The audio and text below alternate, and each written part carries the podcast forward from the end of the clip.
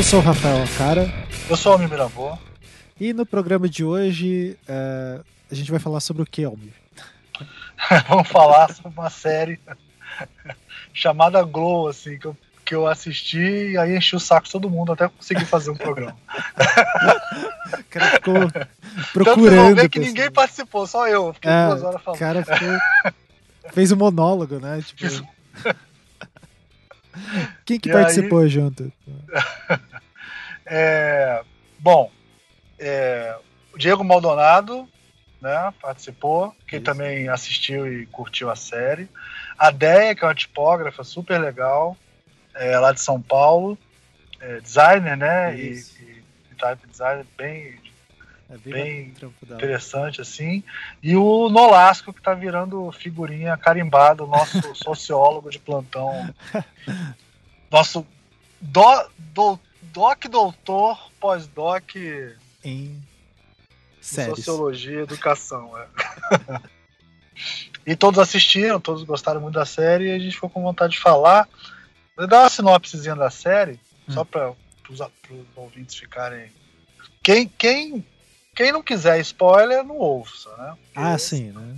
Mas, mas, o, mas também se ouvir, os spoilers não são muito importantes. tipo da série que você não, não perde muita coisa por causa de spoiler, não, entendeu? Ah, não, é, não é aquela coisa, você tem que ter um cliffhanger, um plot twist que vai mudar. não é o sexto sentido, sabe Sim, como é que é? é. se contar, o cara. É, é, pois é. Inclusive, se você ouvir antes, vai até ser curta mais a série, que você já vai se ligar nas coisas. Assim. Então, se você não quiser spoiler, você é sensível a isso, não assista, mas não vai atrapalhar a experiência, não. Aí é. Como diria a Wikipédia, né? Glow é uma série estadunidense Outro dia eu tava ouvindo um podcast, o cara começou a dar sinopse lendo assim, o cara tava lendo o Wikipedia. A Wikipedia.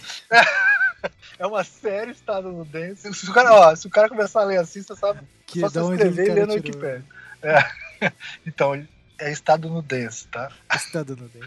É, é uma série que. É uma série que se passa nos anos 80, mas é nos anos 80 true, sabe? É, tipo, Roots, obreira, raiz, permanente na época que tudo era mato, sabe como é que é, né? Porque o pessoal fica vendo Stranger Things, essas porra de. de é, é, como é que chama? Stephen King, esses filminhos do Stephen King, essas porra. Aquilo ali era os anos 80 que você via no cinema, sacou? É, só avisado.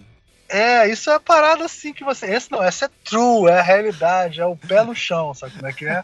Você pisa assim. De raiz. É, de raiz. Você pisa, sobe aquela poeira vermelha, sabe, que entra no nariz e faz melequinha preta. Então, esse é os anos 80, de verdade mesmo, em Los Angeles, né, anos 80. Depois a gente conversando, a gente descobriu que é 85, 86. Mas você olhando, parece que é começo dos anos 80. Assim. E aí conta a história de uma atriz batalhadora, assim, que ela é uma boa atriz, mas não é nada demais, ela tá correndo atrás das coisas. E aí ela começa a descobrir que não vai rolar nada pra ela. E aí ela, ela tem umas opções, tipo assim, fazer filme pornô ou fazer luta livre, sabe? Aí, é tipo um Dirty Dancing, só que em vez de dança é, tem luta. Exatamente. Se você tem que me dar mal, então eu vou. Vou sentar porrada vai sentar porrada. É, pelo menos eu posso bater em alguém, né? e aí ela chama Ruth, né? Ela é feita pela aquela atriz é, Alison Brie, que é uma garota linda do Mad, uhum. né? Eu comecei a ver a série só por causa disso. e, e ela e aí a história dela, o central é ela, que ela vai entrar para um grupo de lutadoras de, de é, WWF, né? Wrestling.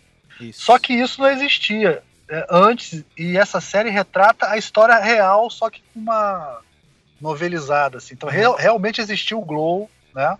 Que, que, era, que era o Gorgeous Ladies of Wrestling, que era um programa de TV que realmente existiu, e essa série é inspirada na história desse programa. Cara, você procura... Isso passou procura... no SBT, não passou? Passou, é... passou. Eu passou. lembro que tinha o pessoal de cada pa... uma mulher de cada país, não é? É, só que isso durou, sei lá, 20 anos, 10 anos, é. então não sei que ano que passou, né? Mas passou essa parada. E aí, isso que você falou é exatamente isso, são os estereótipos, né? Então tem a, tem uma indiana, né, que, que vira uma vira Beirute, que é a terrorista, sabe como é que é? Cheio de estereótipos escroto, assim, sabe? Sim. Tem a tem a Mel Rose, que é tipo uma Madonna de pobre, tem a tem uma, uma que é a rainha do bem-estar, que é uma mulher que vive de ticket do governo, sabe? Que é, logicamente ela é negra, sabe? Sim. E é gordona e tal. Então tudo aquele estereótipo nojento dos anos 80, assim. Só que é uma grande crítica a isso, então é, é bem interessante. Bom, só para fechar, então tem a história dessa mulher, da Ruth, e de uma amiga dela, que se torna inimiga por, por alguns motivos. E essas duas viram as personagens principais. Então, principais. Uma é a Zoya Destroyer, que é uma russa, né? Uhum. E a outra é Liberty Bell, que é a, a Estátua da Liberdade, Liberdade, americana, dona de casa. Então, é assim, é uma série que trata muito dessa coisa dos estereótipos e tal. E essa série, ela foi feita por um cara chamado, é, acho que é David McLean. É, e aí tem uma brincadeira nela que ela tem um diretor que é o cara mais escroto do mundo, que é o Sam Silva. Tem um diretor que é o Sam Silva, tem um produtor que é um moleque rico, que é o Bash. Todos esses nomes eu tô falando aqui para vocês, ouvirem lá. Então o produtor é um moleque rico que se amarrava num diretor que fazia filme meio pornô e chamou esse cara para fazer o Glow. Sabe é que é? A, a, sinopse é mais ou menos essa. E aí entra um monte de atriz frustrada e elas têm que encarar altos estereótipos super escrotos, né? Que nem a Machu Picchu, uma mulher gordona, que é americana, não tem nada a ver com. com o Peru. Com, com Peru, sabe como é que é? Então é, tem essas, esses estereótipos todos. Tem uma mulher que é uma mulher loba, sabe? Assim, bizarra, Sheila Loba e tal. Então é, é, então é legal tratar isso. E elas são pessoas normais, na verdade, entendeu? Que estão correndo atrás de ganhar dinheiro de alguma maneira. É uma série que é legal até pelo formato, porque são episódios de 30 minutos, cara. Então. Ah, pô, é, são 10 episódios, é um formato muito bom, que a Netflix Sim. tá botando algumas coisas assim, sabe? Tipo, ou você assiste como longa-metragem. Tipo, você vê Senhor dos Anéis, O Retorno do Rei, ou vê essa porra. Nossa. você escolhe como é que você vai ver. É, então é isso. A sinopse é essa, péssima sinopse, né? Mas dá pra Não, ideia. De, pelo menos o pessoal já vai ver informado, né? É, informadinho, é. Bom, o que mais que a gente tem que falar aí? É, os recados de sempre, né? Uh, contribua com o Anticast, que é a nossa nave mãe. Pelo amor de Deus. É onde mantém todas essas contas que não para de chegar boleto aqui. Não, não paga né, coisa. É, você pode doar a partir de um dólar ali no Patreon do Anticast. E daí ajuda todos os podcasts da casa, inclusive visualmente. E paralelo é. a isso, acho que os recados. É, o por tá sinal, tá só, só, manda, só uma manda. coisa, por sinal, tá muito legal. Eu aconselho todo mundo a ouvir os outros podcasts, tá muito feito por ela, salvo o melhor juízo. Isso é, pô, é, estão tá, todos muito, muito interessantes, assim, tá tudo muito bom. Exato. Você vê que até a audiência está crescendo geral em todos. É, pô, o Salvo é, tá. Melhor Juízo vale a pena ouvir, assim, quem nunca ouviu, o Thiago, é. uh, doutor em, doutorando em Direito ali, só que o cara tem o pé na história, né, historiador, daí o cara gosta de explicar as coisas, então é, Sim, é, é muito legal. legal assim. É bem legal. E, e, e saiu Semana passada, um que eu, eu não ouvi, mas, mas, minha mulher ouviu.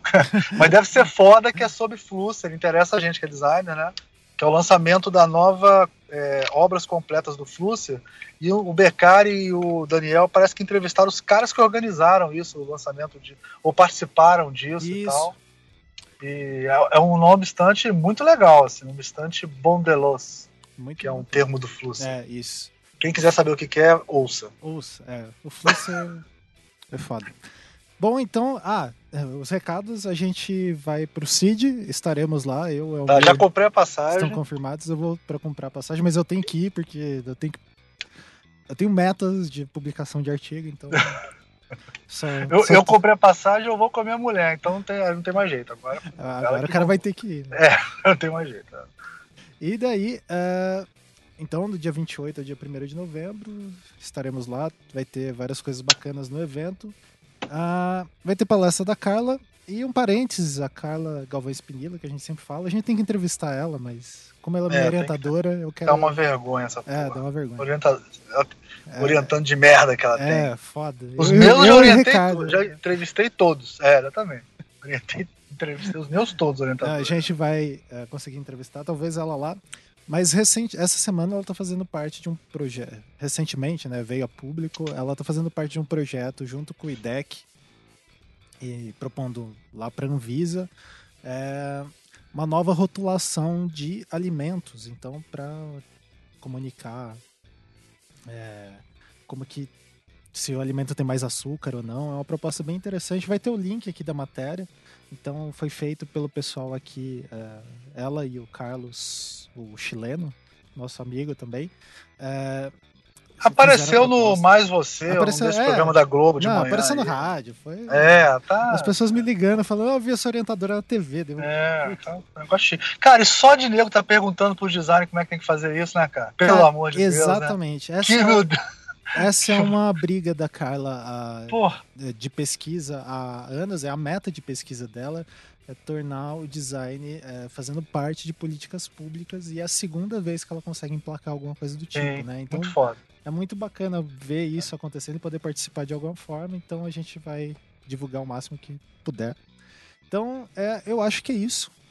É isso. Então, só só, só para registrar que hoje nós estamos fazendo a nossa primeira gravação no estúdio móvel do Visualmente. Exato. O é. Almir tá como enviado especial de guerra, direto de Madureira. De guerra, eu tô aqui em Madureira, tô aqui em Madureira, eu dou aula aqui em Madureira, tô aqui no Shopping Madureira, dentro do meu carro gravando. Então é a primeira vez que a gente grava no estúdio móvel. Isso.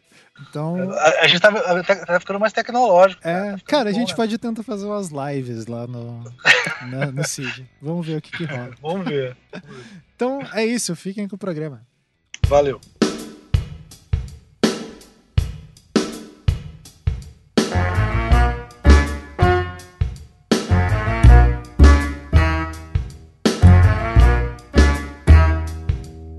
Esse é mais um Visualmente e hoje estamos reunidos com velhos conhecidos e uma nova conhecida aqui para falar de uma série. Eu vou até falar a verdade, é, eu quis gravar esse programa porque eu me amarrei nessa série. Eu sou um oitentista safado, entendeu?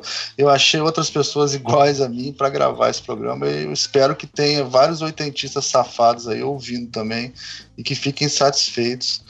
A gente vai falar sobre a série Glow, que todo já, já teve vários programas sobre ela, já, já até passou um tempo já, mas eu acho que sempre é, é o argumento da série é muito bom pra gente não, não falar sobre ela. Assim, e é um, é, um, é um argumento que a gente pode falar sempre. Então, como eu falei que tem uma convidada nova aqui, vamos começar por ela. Deia, tudo bem? Tudo bem, olá. É designer, né? Type designer. Sim. E você luta como uma garota também? Luto como uma garota, sim. Eu, eu fiz boxe há um tempo. e eu adoro pão. Ah, é, essa risada aí é do Nolasco. E aí, doutor, tudo bem? Tudo bem, eu sou Léo Nolasco, mas pode me chamar de Sheila a Loba e eu não como pão. e temos também o Diego, velho conhecido. Agora nosso, nós temos uma rede de podcast, nosso sócio, né? Diego Maldonado. E aí, Diego? Olá, olá. Eu sou Diego Maldonado, eu como pão e sei lá, você pode me chamar de Diego mesmo. Você é responsável pelo Entre Letras agora, né? Que é Sim, o... agora temos Entre Letras aí rolando. Sei lá quando vai sair esse podcast, né? Mas agora o último que saiu foi o do Sayane. Aí... Sim, muito legal. Eu ainda não divulguei ele porque eu tive uma semana meio conturbada, mas a partir da semana que vem ele estará sendo divulgado. É, eu, acho, eu acho legal também. A gente pode até falar logo uma coisa do Sayane que é legal, é que tem várias apresentações dele, cara, das aulas que ele dá na internet. Quem quiser procurar aí, são excelentes a, a, a apresentação do workshop dele. Eu sempre passo para meus alunos, assim, é muito. Sim, tem os textos bom. dele, tem o tem palestra dele no, no, Rio Grande do Sul, do, no Diatipo ele é Rio Grande do Sul. generoso, ele é muito legal, assim, eu acho ele muito Palestra muito dele e da DEA, inclusive, do Diatipo Rio Grande do Sul. Os dois tá, deram palestra lá. E a ah, gente fez um diacrítico juntos também. Verdade, design de logotipos. Oh, yeah. Deia e Sayane. E parece legal. que ele não come pão. Eu não sei se ele, pão. É, eu não sei, ele é magrinho, né, cara? Acho que ele não come pão, não. Então. Eu não sou gorda. Mas eu sou gordo, eu como pão. É. Puta merda. Eu, eu conheci o Sayane, cara, numa. Já estamos derivando aqui. Eu conheci o Sayane num, um R-Design, cara, que teve aqui no Rio. Foi muito legal. Que foi um, um R-Design que, que o Anticast foi convidado, assim, e eu apresentei um que era tipo. Todos os escritórios estavam na moda aqui no Rio na época, assim, né? E a Plau era um deles, assim. É, foi muito bom, assim. Ele foi bem generoso com os alunos, assim, bem, bem legal. É, eu bem gosto, legal. gosto, gosto muito dele, cara. Eu, eu conheci ele no dia tipo, enfim. Mas é. Legal. Ouvam, ouvam entre letras, então. Sim, entre letras com o Sayane falando sobre design de. Identitype é o que ele chama, mas branding com sabor tipográfico foi, foi a frase que eu retirei dele pra dar o título. É, legal. É, é, vamos falar de Glow, então? Vamos, vamos falar um pouquinho de Glow. Embora Glow foi, é uma série né, que é inspirada num, num programa real, né? Que é Gojo Ladies of Wrestling, que existiu mesmo, de um cara chamado Dave McLean, que ele, que ele fez outras depois, né? É, essa, essa, inclusive, cara, eu, vou, eu faço questão de postar o, a capa, cara, do, do DVD de 20 anos de aniversário, que é uma preciosidade, cara, um negócio assim. É tudo de bom do design dos anos 80, assim, cara. É lindíssimo. E eu vou, a gente vai botar na postagem pro, pro pessoal ver. E eu vou jogar aqui no chat pra vocês verem É, também. joga aí que eu fiquei curioso agora. Que é bem legal. É bem, é bem legal. Ai, meu Deus do céu. Inclusive, as personagens que aparecem são muito parecidos. Não sei se vocês estão vendo aí. Não, Chegou cara, aí. é- inclusive, assim, eu não você- até você dizer, eu não sabia que era baseada numa série real. É baseado numa série real, cara. E aí eu fui dar uma sucesso de pesquisada, é, eu fui dar uma pesquisada e encontrei uma entrevista recente que fizeram com, com uma mina do, que era da, do- da formação original, né? Porque depois eu descobri que tiveram várias formações. E ela comentou, comentando sobre a série. E aí, tipo, depois eu encontrei uns vídeos também da galera se juntando. A galera que fazia o Glow antigamente se juntando pra assistir a série, assim. Então, puta, é muito engraçado, cara. Tem tudo, tem todos esses vídeos no YouTube. Busca Glow no YouTube e você vai ver um monte de coisa. É muito interessante, né, cara? E, bom, a gente podia começar falando assim, por que que, cê- por que, que motivou cada um de nós a, a assistir a série, né? Se é porque, sei lá, o mesmo pessoal do Origins The New Black, ou porque tem uma coisa a ver com Mad Men, não sei. é. É, vamos começar pela Deia? Por que, que você começou a assistir, Deia, a série? Ah, eu acho que ah, principalmente o oitentista safado me pega com força mesmo. e Netflix tem uma fixação por série nos 80, né, cara? E eles estavam fazendo isso muito bem. Né? Acho que com, com Stranger Things eu tinha achado muito foda. É, eles têm um filme também chamado Sing Street, que também tem uma pegada nos 80, que eu, se eu não me engano, é do próprio Netflix. E, foi, cara, não, não tem como dar errado. Eles estão mandando bem, eu acho que eles fazem bastante pesquisa. E quando eu vi que era a garota do Orange, eu falei, ah, vamos nessa, cara. Não pode me desapontar. E você, Leão?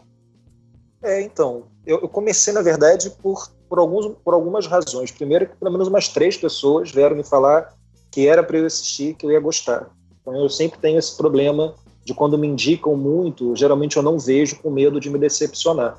Mas só que eu tava, eu tava meio que carente, assim, meio órfão de Orange Daniel Black. Falei, ah, vai ser, vai ser uma boa, né? E aí tem essa coisa dos anos 80, que também é, me chamou a atenção. E eu tava meio que numa entre-safra de séries. Eu, eu não assisto muitas séries, até por falta de tempo. Mas eu tinha acabado de assistir 13 Razões, The Walking Dead, Orange the New Black. Eu tava meio é, tentando me engajar numa causa nova. E, e aí uma série com 10 episódios de, de 30 minutos é algo muito adequado para quem precisa escrever uma tese que tem que ser defendida em fevereiro. Eu achei, acho que se encaixa, acho que se encaixa na minha necessidade, na minha disponibilidade de tempo. E, para não, não vou entregar muita idade, mas eu me lembrava das exibições que o SBT fazia disso nos anos 80, sabia? Pô, eu tinha isso essa a memória ainda, passou no Brasil pelo SBT. E aí eu tinha memórias disso, assim, e fiquei pensando, nossa, será que é a mesma coisa e tal? Aí fui ler antes de assistir, para ver se. E aí vi que era realmente inspirado, aí fui. É uma coisa meio saudosista, né?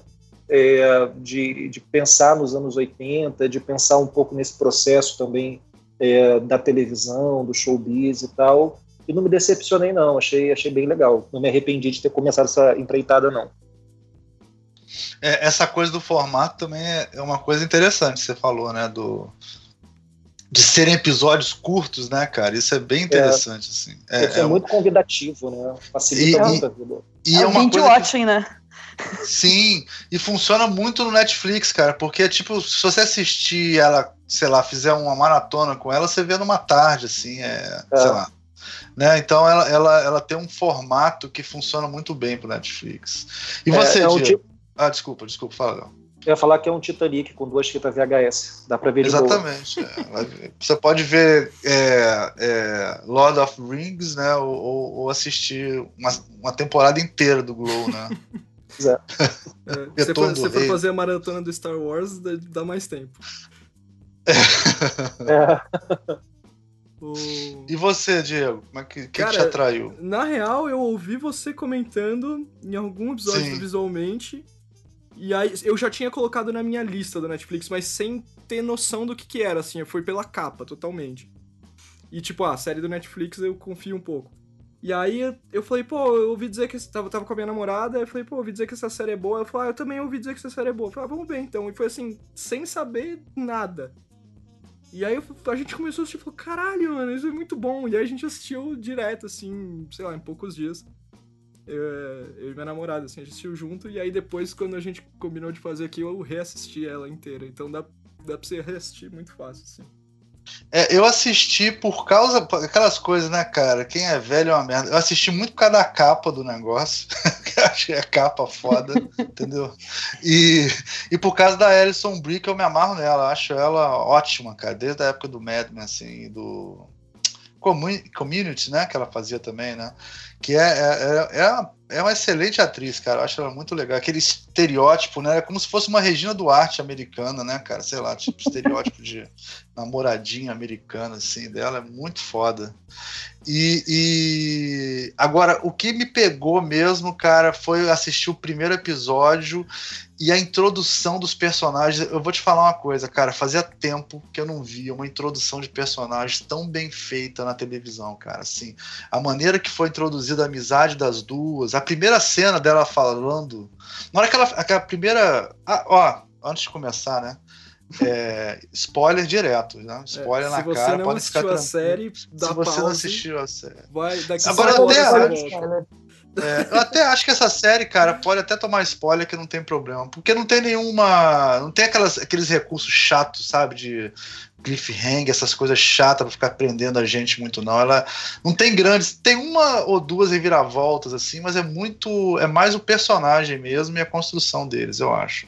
Agora, a introdução da personagem, que ela vai e. Aí ela interpreta super bem um papel, assim, né? Super punjante e no final ela a mulher fala para ela ela tá fazendo um teste né e aí a mulher fala para ela assim ela fala um texto foda, assim, muito legal. E aí a, a, a mulher que tá fazendo o teste ela fala assim: Você sabe que você leu o texto do, do homem, né? E era um texto foda, tipo assim. Aí, aí o, o, ela falou: É, não, é porque me confundi e tal. E lógico que ela tinha feito de propósito, né? Porque ela queria ler o texto melhor, né? Não o pior. E aí, não, então você quer gravar o da mulher? Quero. Aí, tipo, o da mulher assim: toque, toque, toque. Oi, a a cafeteira tá ligada, você já pode ir lá pegar café, sabe como é que é? Só essa introdução, cara, eu achei muito foda, assim, acho que resumiu, é, resumiu muito, cara, de como a, a, a mulher era a, a, posição que a mulher era colocada nos anos 80, assim, né? Não sei ideia. Você acha isso também, assim? Cara, então. Eu... Forte isso pra caralho, assim. Tem, tem, tem, acho que uma, uma mudança nos anos 80, porque nos anos 80, tipo, gente, surgiu a Madonna, sim, sabe? Sim. E a gente começou com o visual andrógeno, tipo, assim, morrendo, assim, de ombreira, de mulher mais com roupa mais, sabe, mais dura, mais quadrada, o corte mais assimétrico, o corte de cabelo mais curtinho. E a, a, mulher mais, tipo, Working Girl, o filme da Melanie Griffith, né, que tem a tradução horrorosa no Brasil, Secretária de Futuro, que é, é horrível esse nome, que é a, é a mina que vai lá, ela trabalha pra caramba, ela tá em Wall Street, e, então acho que as coisas estavam começando a mudar. A gente tem o hino da, da garota independente, que eu acho que as meninas não se definiam como feministas nos anos 80, mas era garota independente, tipo, cara, girls just wanna have fun da Cyndi Lauper, sabe? É meio clichê, Sim. mas acho que, cara, anos 80 as coisas começaram a dar uma virada. Então, enfim.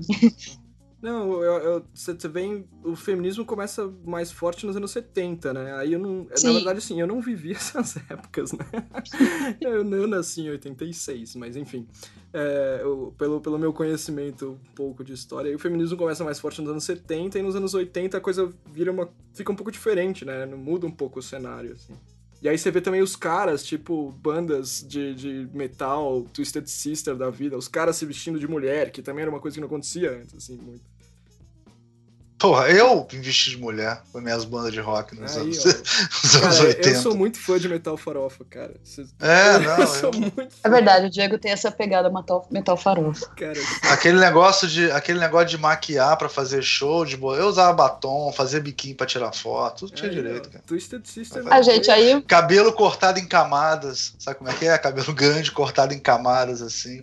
O meu não precisava de laque, mas tinha uns, uns da banda que precisavam de laque pro cabelo ficar em pé. O meu não precisava. Eu Isso, só... isso foi antes, isso foi antes de você virar Paquito, né, Almir? Isso foi antes de eu tocar com os paquitos. Cara, se, Ah, se mas- quem tiver uma foto dessa do Almir aí, compartilha. Eu tenho, eu mando pra você. manda, manda, manda, eu acho, acho necessário. Eu mando, eu Mas mando. já que vocês estão falando de, de filmes e androgenia, tipo, fazendo um parênteses, eu até citei anteriormente, o Sing Street, não sei se vocês viram. Esse filme também tá no Netflix. Não, não assisti ainda não. Não assisti. Não, é, ele, ele é, ele é bem necessário, eu achei ele um bom complemento, assim, pra Glow, porque é, rapidamente, eu sei que fugindo da pauta total. Não, tranquilo. Ele é um filme de uns garotos que resolvem formar uma banda nos anos 80 e eles começam, tipo, cara, os meninos 15 anos, 16 anos, então eles começam a fazer várias, várias mudanças de visual e tudo começa porque o cara quer, quer impressionar uma garota. Então eles sim, ficam Ah, influenciados por isso, isso é a história do rock and roll, né? É a história do rock and roll, né? A história do rock and roll é tocar guitarra pra, pra pegar mulher. Exatamente. é Que, droga. E o cara que tocava bateria era o cara que não conseguia tocar guitarra e aí tinha que tocar bateria. É, é, que é o meu caso também. Eu toco, eu toco baixo porque eu não conseguia tocar guitarra. É isso aí, é a minha vida. Tenho que ver esse filme. Gente, devo registrar que eu tive banda também, eu era guitarrista e eu só queria parecer com os meus ídolos. Então, Eu tinha uma causa um pouco mais nova. Os homens têm outra motivação e isso, inclusive, é registrado historicamente. O É, eu sei. é Jagger admite isso. Mick Jagger admite isso. É, eu tive O cara banda, era mas feio eu e nunca tinha que pegava tocar violão. Agora, você sabe que eu, eu peguei agora é Sing de cantar, né? É Sing, né? Sing Streets. Não é É. isso? Isso. É que É o nome do, do colégio era Sing, então Ah, ficou ah. Sing. Então, pois é, eu não vi e, e a capa não me pegaria, tá vendo? Essa capa pra mim não é muito anos 80, assim. A capa é péssima, a capa é péssima, É. ignore a capa. É, Ignore a capa. vem, vejam pelo. Vou, vou, vou, vou assistir. Agora. Não, continua, desculpa, ideia. Que o filme vale bastante a pena, porque ele também retrata a época, além de não só, além de falar das músicas e tal, e é, é bonito. Tem um pouco de tri, tristeza, assim, é interessante. É legal, vou assistir. Assistirei. Assistirei. É... O Nolasco, você que é o único aqui que tem dois doutorados, você. Ah, Encheu o saco essa porra. ah, O- vai. Não come pão? Ah, Não, tudo bem, é que não come pão e é sociólogo, entendeu? ah. Fala um pouco dessa coisa do feminismo nos anos 60, 70, 80. Acho que você podia. Sei que não é, não é sua especialidade, assim, mas.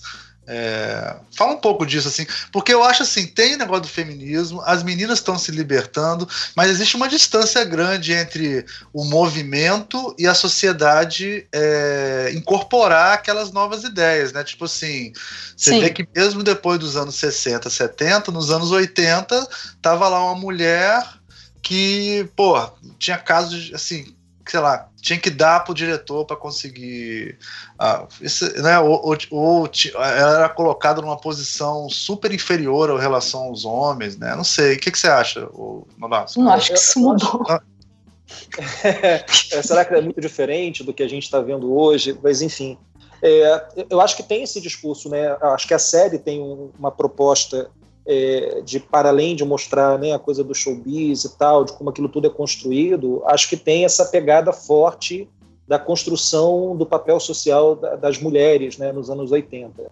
É, o movimento feminista ele tem ele ganha muita força nos anos 60 né É, principalmente com com as manifestações nos Estados Unidos, a ideia de que as mulheres uh, poderiam uh, projetar outros horizontes e tal. Né? A gente tem algumas publicações assim que são marcos é, nos estudos feministas, como um livro da Beth Friedan, que vai falar sobre a mística feminina, né?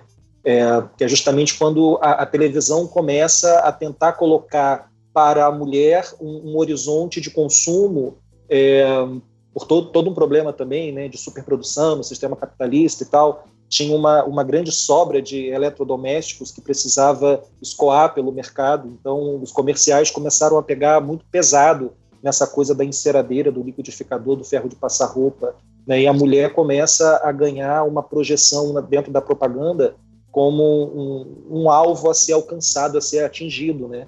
E aí a Beth Friedan nesse livro vai mostrar, olha, ainda que as mulheres é, comecem a ser vistas assim nos anos 60 é, pela indústria como uma potencial consumidora, é, ainda tem alguma coisa que, que não nos faz sentir tão bem assim.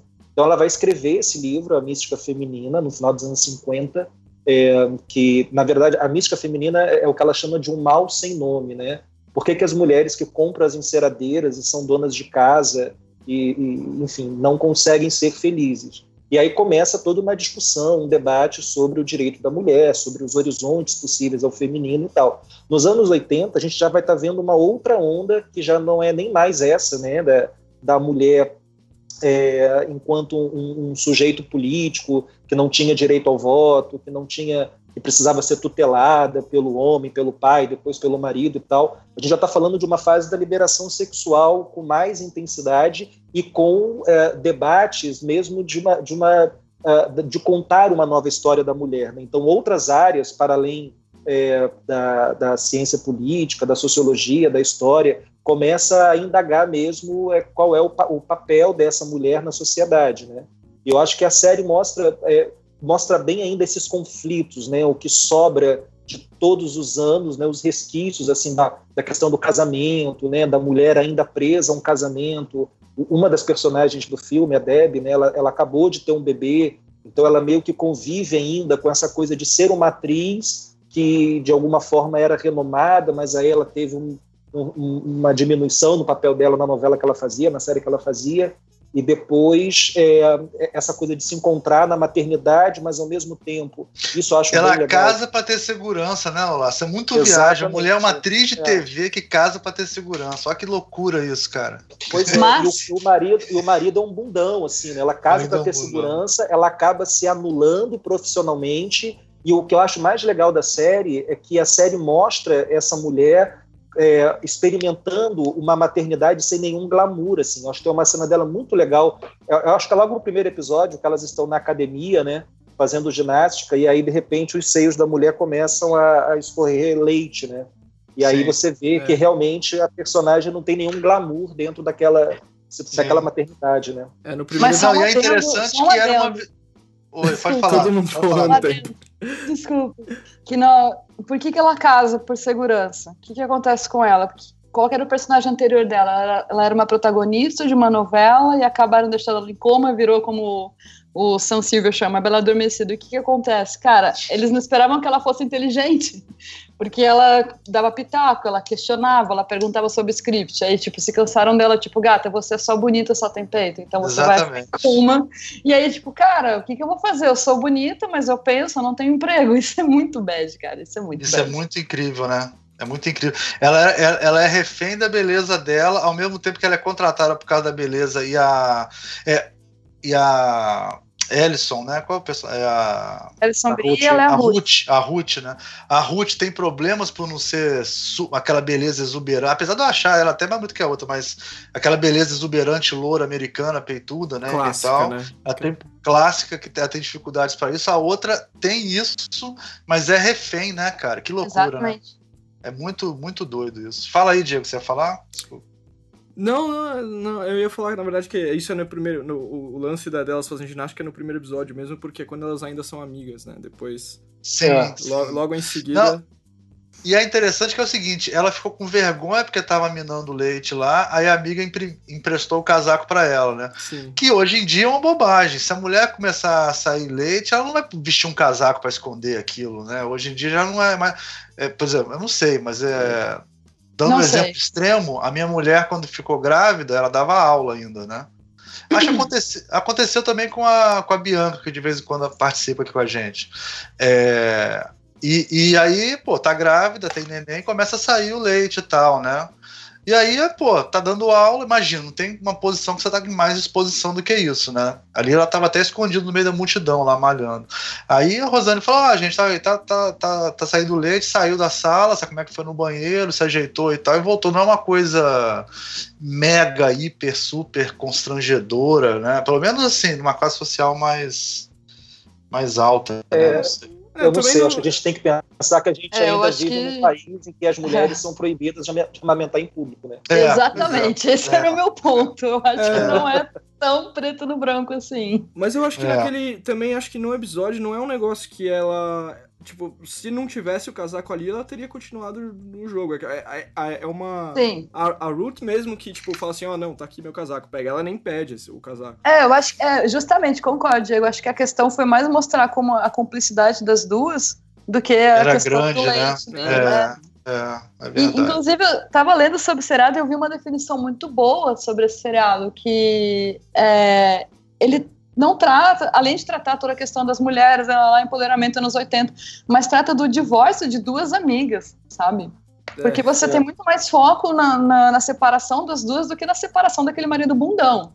É, como é dolorido, como as duas sofrem, como é difícil, como as tentativas da Ruth, a tentativa da Deb de tentar resolver e ela quer ficar, ela quer se separar. É um relacionamento muito mais intenso do que que ela tinha com o marido, sabe? E muito, é, muito mais Aliás, eu fico- na série, né? Eu fico, a- eu fico até agora pensando como é que as duas conseguiram dar para aquele cara. Porque realmente é um cara que não tem, ele não é. tem nenhum sex appeal, assim, ele não Ele tem é o apelo, bundão, Nada. né? É, ele é o douchebag Totalmente. oficial de todos os seriados, cara, é impressionante. É, ele é muito bom nisso, cara. Cara, não, ele mas- também foi o douchebag em, em Love, aquele outro seriado que eu, eu acho, eu sou a única pessoa no mundo que gosta, que ama esse seriado. E ele também era o idiota em Mad Men, cara. Impressionante, cara. Depois em Mad Men ele começa a ficar mais esperto quando ele vai, começa a mexer com televisão e tal, começa a ganhar um poderzinho. Mas no começo ele é assim, cara, o, me- o merda, né? Ele é o americano merda, né? Incrível, cara. Nossa, ele é, ele é muito idiota. Bom, enfim. Agora, falando dos personagens que a gente gosta ou não gosta, vocês querem falar de algum assim? Qual é, Diego? Qual que você gosta mais, assim? Ai, cara, eu acho que eu sou muito clichê. Eu acho que a personagem principal da, da Ruth é, é muito foda, cara. É muito foda. Eu acho que. Ela, essa, essa menina, ela leva. Tem, as outras at- atrizes e atores também são muito bons, mas ela leva a série muito bem, assim. Se, ela- se essa menina não for, no mínimo, indicada a um, a um, a um Emmy de, de melhor atriz, é sacanagem. Porque.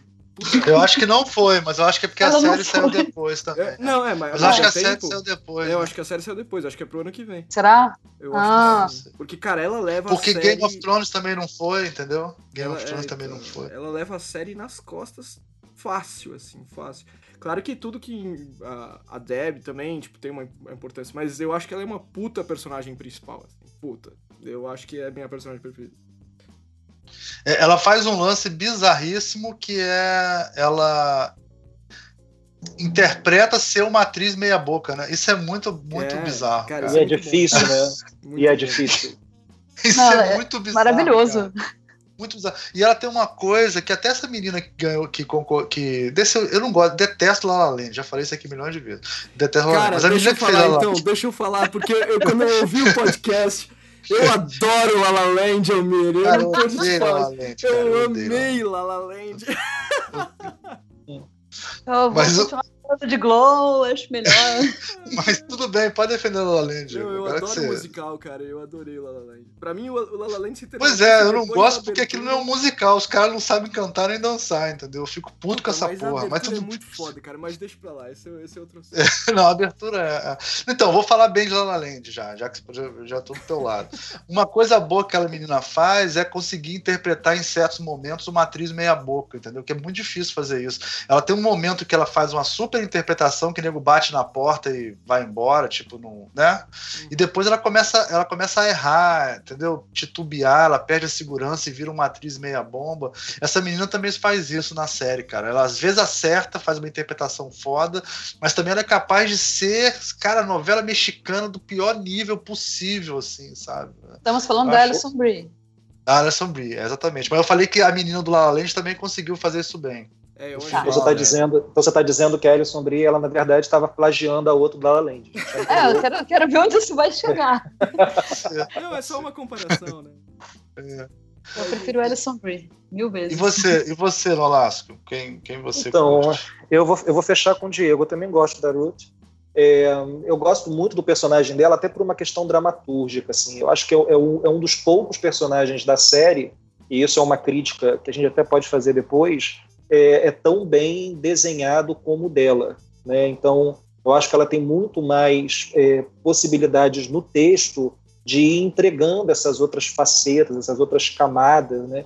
Eu vejo os personagens, no geral, como é, todos ficam muito na superficialidade. Os atores são muito bons, então isso faz com que você ganhe empatia, você se identifique com uma, com outra mas eu acho que a, a Ruth ela tem é, dentro do texto muito mais possibilidades de ir se apresentando para a gente. Agora, eu destacaria outras duas personagens que eu acho muito legal e acho que merecem serem aprofundadas na, na próxima temporada, que é a Sheila Loba, que eu acho genial Sim, é personagem. Mas o arco dela acabou, né, genial. né, cara? O arco da, da Sheila Lobo acabou, não vai ter, ela não vai estar no próximo episódio. Será que vai estar? Será? Não sei, ah, não, sei, é, não sei. Não sei como vai ser a, a, a, pegada da próxima temporada. Na verdade, eu tenho, tem várias séries na Netflix que eu morro de medo da segunda temporada, mas. O, é. só, a não ser que eles peguem uma coisa, tipo, eles podem pegar antes, né? Como que ela chegou naquele ponto de, de virar. É, exatamente. É, é, não sei. É uma coisa que eu espero bastante, assim. Eu espero uma surra de flashbacks no próximo, viu? Eu acho que vai sumir um monte de personagens vai, vai aparecer um monte é. novo. Eu acho que vai assumir um monte de personagens, vai aparecer um monte novo. Mas não, depois a gente fala disso. E a outra, não, Sheila Loba? A outra, Sheila Loba, e a outra é a Carmen Machu Picchu, que eu acho fantástica. Sim, Puta sim. Né, eu acho a Machu Ai, Picchu muito, muito legal, muito legal, muito sim. legal. Eu acho que são três personagens que são bem diferentes, né? Elas ocupam bem, assim, dentro do ringue, elas ocupam um estereótipo muito bem, determinado, muito bem delimitado, mas que são pessoas assim fora das personagens muito interessantes, né? A Carmen tem essa coisa frágil. Você vê a mulher, a mulher parece muito forte, mas ela tem uma fragilidade, uma relação com a família que é, que é bem legal. Assim, uma família de homens lutadores, né? E ela é uma mulher que se identifica Sim. com aquele universo, mas é, enfrenta essa resistência dentro de casa. A Sheila também, porque aparentemente é uma personagem que mete medo, acho que ela faz um bom contraponto com a Ruth, é, naquele momento que elas vão morar juntas, né? Tá no é motel. É e, e, ela e sentada coisa... olhando para as pessoas, aquela cara é. dela, muito foda. E, na ali. verdade, você vê que é uma garota completamente indefesa, assim, né? Cheia de é. trauma. Tal. Aquela festa de, de aniversário que as meninas é, criam para ela no boliche, acho muito legal. Talvez seja o ponto alto da, da, série, seja essa festa, né? Eu acho. É. Que, é, o momento assim da, de, da, da, criação de vínculos entre elas, né? De uma solidariedade. Pois acho bem. É que são três são minhas três personagens prediletos por enquanto. É, eu acho que também Você eles deixam. Ah, desculpa. Não, falando Não. só da, da Sheila aí, eu acho que eles dão essa brecha para continuar essa personagem quando eles mostram ela colocando a peruca, né? E aí, tipo, eles mostram aquele momento onde ela se maquia e tal, só que aí, tipo, acaba. E na verdade isso é uma coisa que eu acho que rola muito nessa série, assim. Eles dão vários começam uma coisa que eles não, não, não terminam, assim. E... São umas pistas, eu acho, são é, pistas. Tem, tem alguns outros momentos, assim, sei lá. É, talvez sejam até coisas que a gente vai falar mais pra frente, mas, por exemplo, o momento que a, que a Ruth é, vai fazer o aborto lá. Cara, ela faz o aborto, acaba o episódio, você fala, puta que eu pariu, o que, que vai acontecer no próximo? Acabou, não, não fala nada sobre aquilo. É, eu acho Sim. isso meio bizarro, assim. Isso, isso eu acho que é uma falha. Eu achei, eu achei bem seco esse momento do aborto. Achei bem, bem estranho mesmo. Eu concordo com você. É, então. Porque... Mas sabe o que eu acho, ideia? Sabe o que eu acho, ideia? Que até eu se... acho que é seco como era é tratado na época, acho... né? É. Será? Eu, eu acho que é de propósito para contrapor com o outro aborto da Cherry sabe? Sim. Porque eu acho que levou aquilo com muito mais dramaticidade. E o que eu achei bacana Sim é que a decisão pelo aborto foi uma decisão dela consciente, é, aparentemente uma decisão fria, mas também é, para mim, é, é, uma postura assim de empoderamento, sabe? Mostrar que a personagem ela teve o direito de decidir o que iria acontecer com o corpo dela. Total. Ela faz uma decisão e fica sem traumas com isso, assim. Pode ser que na segunda temporada isso ainda ressoe de alguma forma, mas pelo que acontece depois do aborto, eu acho que a personagem é, é, lidou bem, muito bem com aquilo, sabe? E e pronto, bola para frente. E, e, isso eu acho interessante, né? construir Eu... essa mulher que não fica traumatizada com o aborto. É, assim, é, então, por mais que a gente seja empoderada, por mais que a gente tenha controle do nosso corpo, um aborto não é uma experiência bacana, gente, não é uma experiência que, ah, ok, partiu é. para outra, agora vou lá lutar, sabe? Eu entendo, eu entendo o empoderamento dessa cena, eu entendo, tipo, ah, eu resolvo, eu vou ali, Papa Don't Preach, mas, cara, é, Você acha não, que não é real, né? Não é, é, é não me parece muito real. Por mais que ela, tipo, cara, certeza que ela não ia ter o filho desse bundão, certeza que ela não ia fuder mais amizade com a amiga dela.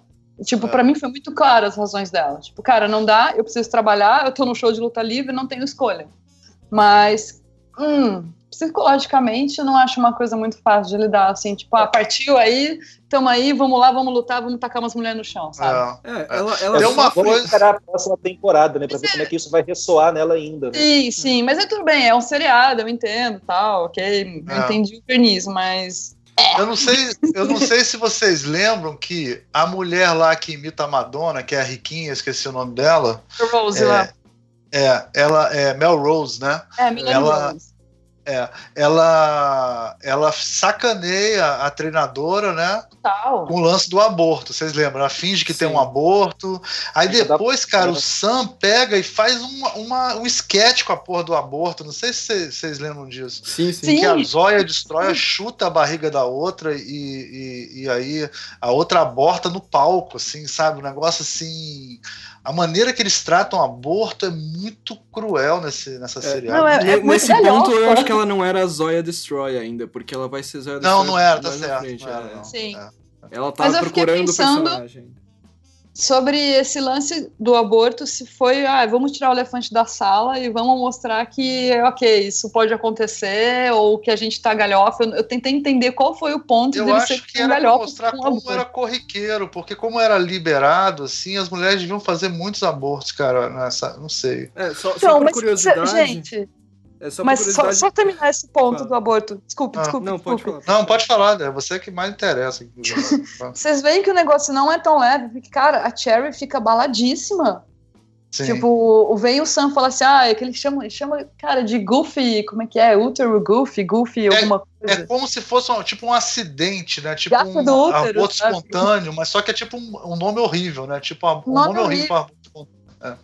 É, ele chama de gato do útero, não lembro como é que era é, em inglês, mas aí a Cherry fica mal, a menina saca que o negócio pega a Cherry, faz uma zoeira em cima disso, a Cherry fica putaça da vida, ela entra no carro com o marido dela, ela continua mal. Gente, e o negócio, pelo visto, não aconteceu faz muito tempo, sabe? Quer Sim. dizer, aconteceu faz um certo tempo. Ela lembra, ela fica mal, ela remói. Então, eu achei muito estranho que com a, com a Ruth, ah, ok, fiz um aborto, tipo, ah, fui ali, fiz cocô e tô bem, sabe? É, não, mas eu acho Sim. que aí, aí é uma questão de eles mostrarem dois lados do aborto, porque um foi um aborto espontâneo e o outro foi um aborto consciente. Mas não, não ficou claro que foi espontâneo, não, cara. É. Ele falou de um jeito que parecia que. Não, não cara, bom. Aí eu, tive... eu acho que ah. o Sam, ele tinha, ele, ele, tinha, ele tinha criado uma situação para que ela abortasse, porque ela, ela guarda uma grande mágoa dele. Sim, eu Sim. também acho é. que. Ah, é, a Josh, eu entendi, eu interpretei errado. Ela cara. guarda eu interpretei que... água dele. É, eu interpretei é. de outra forma, mas aí não sei se. Eu entendi que eles fizeram homenagem a Truá com, a, com o marido dela, ela, o marido e o Sam, e aí ela engravidou e ela foi tipo um, um aborto. Como é que se chama? Preventivo, sabe qual é? Uma coisa meio assim estranha, sabe? Eu entendi? Ah, eu acho que rolou uma pressão ali para ela abortar.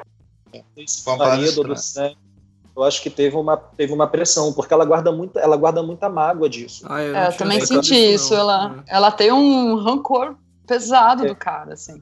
E que, que, que mulher linda aquela, né, cara? Nossa, ela é incrível. Merda, incrível ela, cara, incrível. Eu acabei nem falando a minha personagem favorita. Fala a sua, fala, fala a ideia, sua.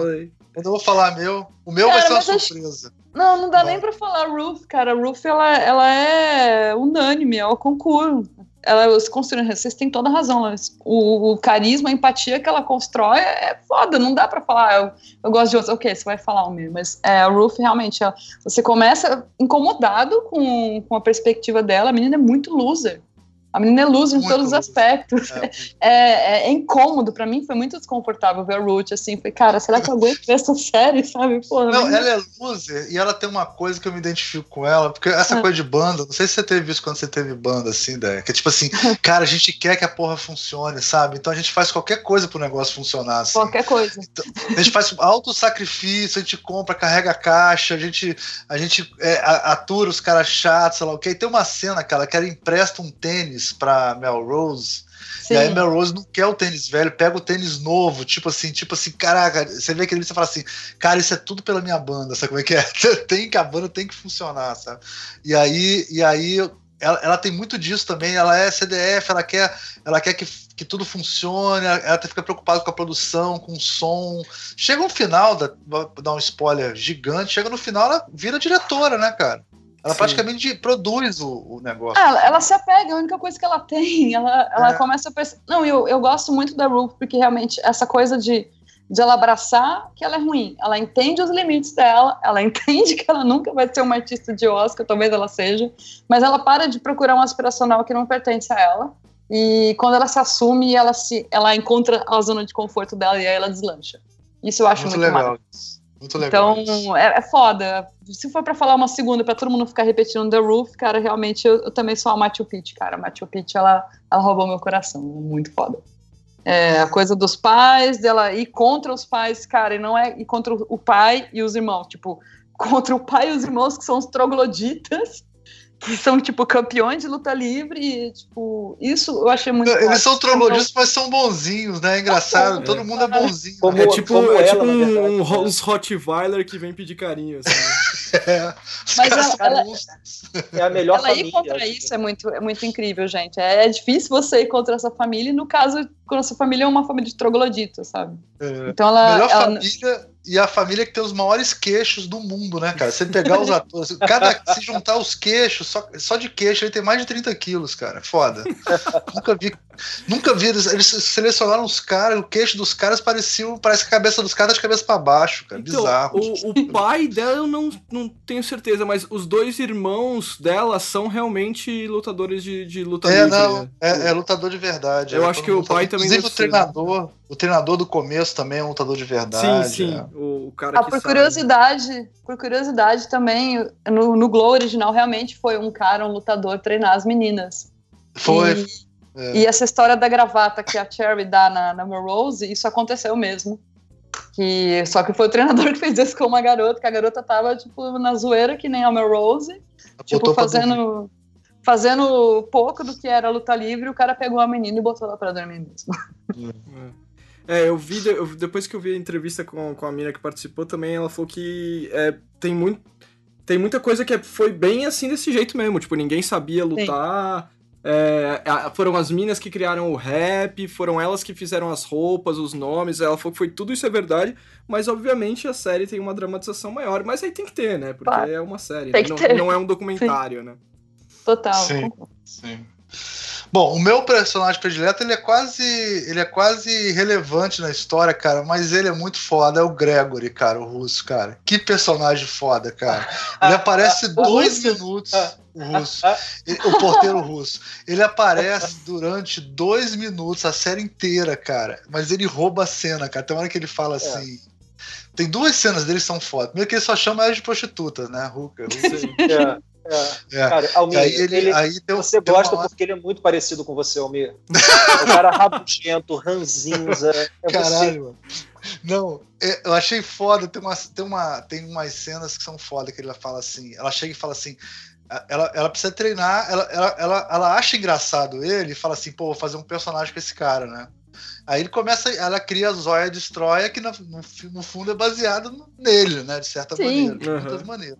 Total. E aí ela vai desenvolvendo e chega uma hora que ela, que ela fala assim que tem que melhorar o personagem, então ela tem que estudar o personagem, ela tem que conhecer o personagem, né? Ela vai atrás do porteiro e fala assim: Eu preciso de vocês, sei lá o que, a ele. Eu tenho sexo quando.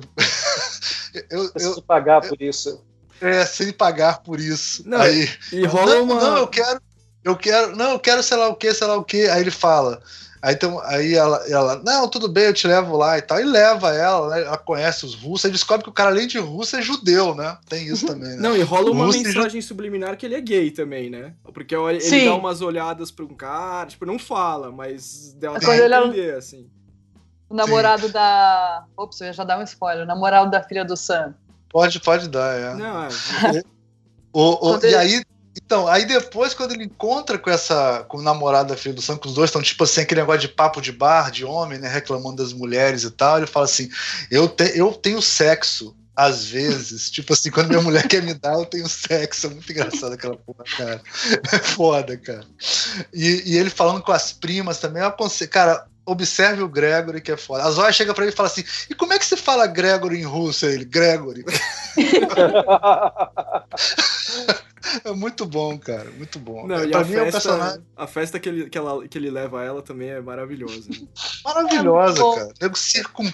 Olha, circum... eu vou falar que eu vou falar que esse episódio, eu acho que é o episódio 6, é, é o meu episódio predileto. Porque é essa cena da festa é muito legal. É muito, muito boa, foda, né? É muito foda. E ela imitando uma russa pra uma russa, né, cara? É a russa olhando pra ela assim com aquela cara. Tipo, que Não, porra é essa, né? E aí rola um diálogo em russo. Né? Aparece, né? Rola um é que nem quando em... aparece novela. Não sei se acontece com vocês, vocês são de São Paulo, a gente é aqui do Rio, né?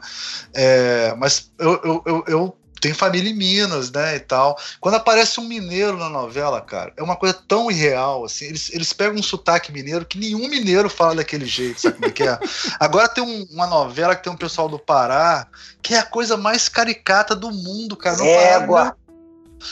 É, cara, é ridículo aquilo, sabe como é que é? muito ridículo pra uma pessoa que, que é daquela localidade, né, e tal.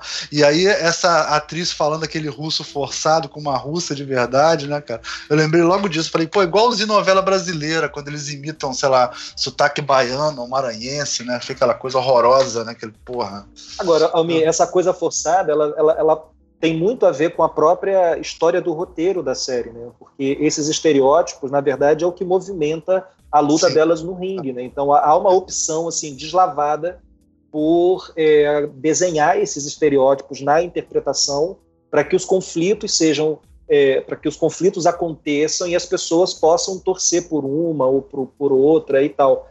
Agora, sabe o que eu estava pensando? Ó, tem um personagem que, que não está entre os meus prediletos porque eu odeio, mas talvez eu estou pensando aqui agora que ele vira um dos meus prediletos. Porque eu acho que, a, além da Ruth, que tem uma, uma história mais densa, né? Acho que o outro personagem, para mim, é mais um, profundo e mais possível de ser é, desenvolvido na outra temporada é o Sam. Sim, é, eu, eu, eu, diria isso também. O meu segundo cara, personagem. Fantástico é. sabe? Porque ele vai, assim, ele tem a coisa do alcoolismo, a coisa das drogas, mas ao mesmo tempo ele tem a coisa do artista incompreendido, do diretor que quer fazer, mas tem todas as restrições é, do mercado, mas mesmo assim ele banca, ele acredita no sonho dele. E aí, assim, ele, ele tem uma coisa de, de, de ser muito escroto com as meninas, mas de vez em quando também tem um, um pouco de paisão, assim, de afetuoso. Então eu acho que, que ainda é, é, um personagem que vai dar muito o que falar. Espero que ele esteja na próxima Sim. temporada, porque para mim é fantástico. Tem uma cena do Sam Não sei se é... eu acho ele paizão afetuoso, não. Exceto com a, com a Ruth, eu acho que ele não é muito paizão A Ruth, ele tem orgulho dela, né? Ele tem orgulho é, da Ruth. É, né? Ele constrói a Ruth, mas o resto, cara... É, não, eu ele acho que ele é, paizão, é paizão afetuoso. Tem, tem, tem uma hora é. que, que fala isso, que ele fala assim, ah, ah, não, ele não é muito preconceituoso, mas ele é machista. Eles, tem um momento que eles falam isso na série. tipo, que meio que dá pra entender, não. assim, que, tipo, ah, não, com, com, com gay ele não tem problema não, mas se você pegar uma mulher, ele é machista pra caralho. Não, ele, ele, ele, é, ele é um paizão afeituoso, que nem ele é um paizão afeituoso com a filha dele, né? No, Nossa, pois é, meu Deus. Tenta comer a própria filha. e aí eu, eu acho, que, mas aí eu acho que esse vai ser o ponto de virada, essa relação dele com a Justine, com a filha no próximo, Sim, na próxima pode. temporada, pode ser um ponto de virada assim na, no caráter dele e tal. Sim, sim. E é e muito é... legal essa Mano. coisa que você falou. Acho que a gente pode até falar um pouco disso, Déia. Que é essa hum. coisa do estereótipo, né? Como a gente é designer, né, cara? Eu fico, eu, quando eu vi essa série, uma das coisas que eu mais pensei foi o seguinte, assim. Eu dou aula, né? E, hum. vezes, e, e, e, o, quem dá essa aula também, o Nolas também dava essa aula, né? A gente dá aula porque a gente fala de persona, né? De de, de criar perfis para o aluno pensar, né, em como atender o usuário e tal, parará tão, tão duro, né? Aí me dá uma certa dor de consciência quando eu, quando eu vejo essa série, que eu falo assim, cara, a nossa sociedade é toda baseada, né, cara, nos estereótipos, né, e a gente fica criando essas categorias para as pessoas e simplificando, né, a terrorista, a russa, a loura gostosa, o, o diretor tarado, né, e tal, e, e aí mas de certa maneira, por outro lado, funciona, sabe? Então é muito doido isso, né, cara? Essa, essa coisa de simplificar as pessoas. Não, não, Lasco, é, isso é muito. muito louco, cara. É como Mas, se a gente queria. Ah, fala, desculpa. O que eu ia dizer é que eu, eu acho legal que tem os estereótipos nesse seriado, mas eles estão um pouco mais revisitados. Né? A gente tem o cara escroto, tem. Tem o cara babaca machista, mas ah, ok, ele, naquele teu lado, entre aspas, muitas aspas, o paizão, tá, ok. Eu, eu sou um merda, eu sou um bosta, gente. É, essa vida Gretchen me fez assim, não que justifique. Mas ele, ele vai, ele para, tipo, ele é real, sabe? A Ruth, ela é loser, sabe? Ela é real, ela se liga que ela precisa de alguma coisa para para se segurar, e isso não significa que ela vai ser a melhor atriz do mundo. Ela encontra uma zona de conforto na qual o loser dela funciona, né, que é ser uma péssima atriz, e a Zoya destrói, né, que você tem o sotaque mais forçado do planeta, e ela vê que isso pode funcionar. Então, eu acho legal os estereótipos revisitados. E ainda falando de, de coisas revisitadas, tem o teste, né, o, o, o Bechdel test, lembra? Vocês, vocês estão familiarizados com isso? Não, não, fala, explica.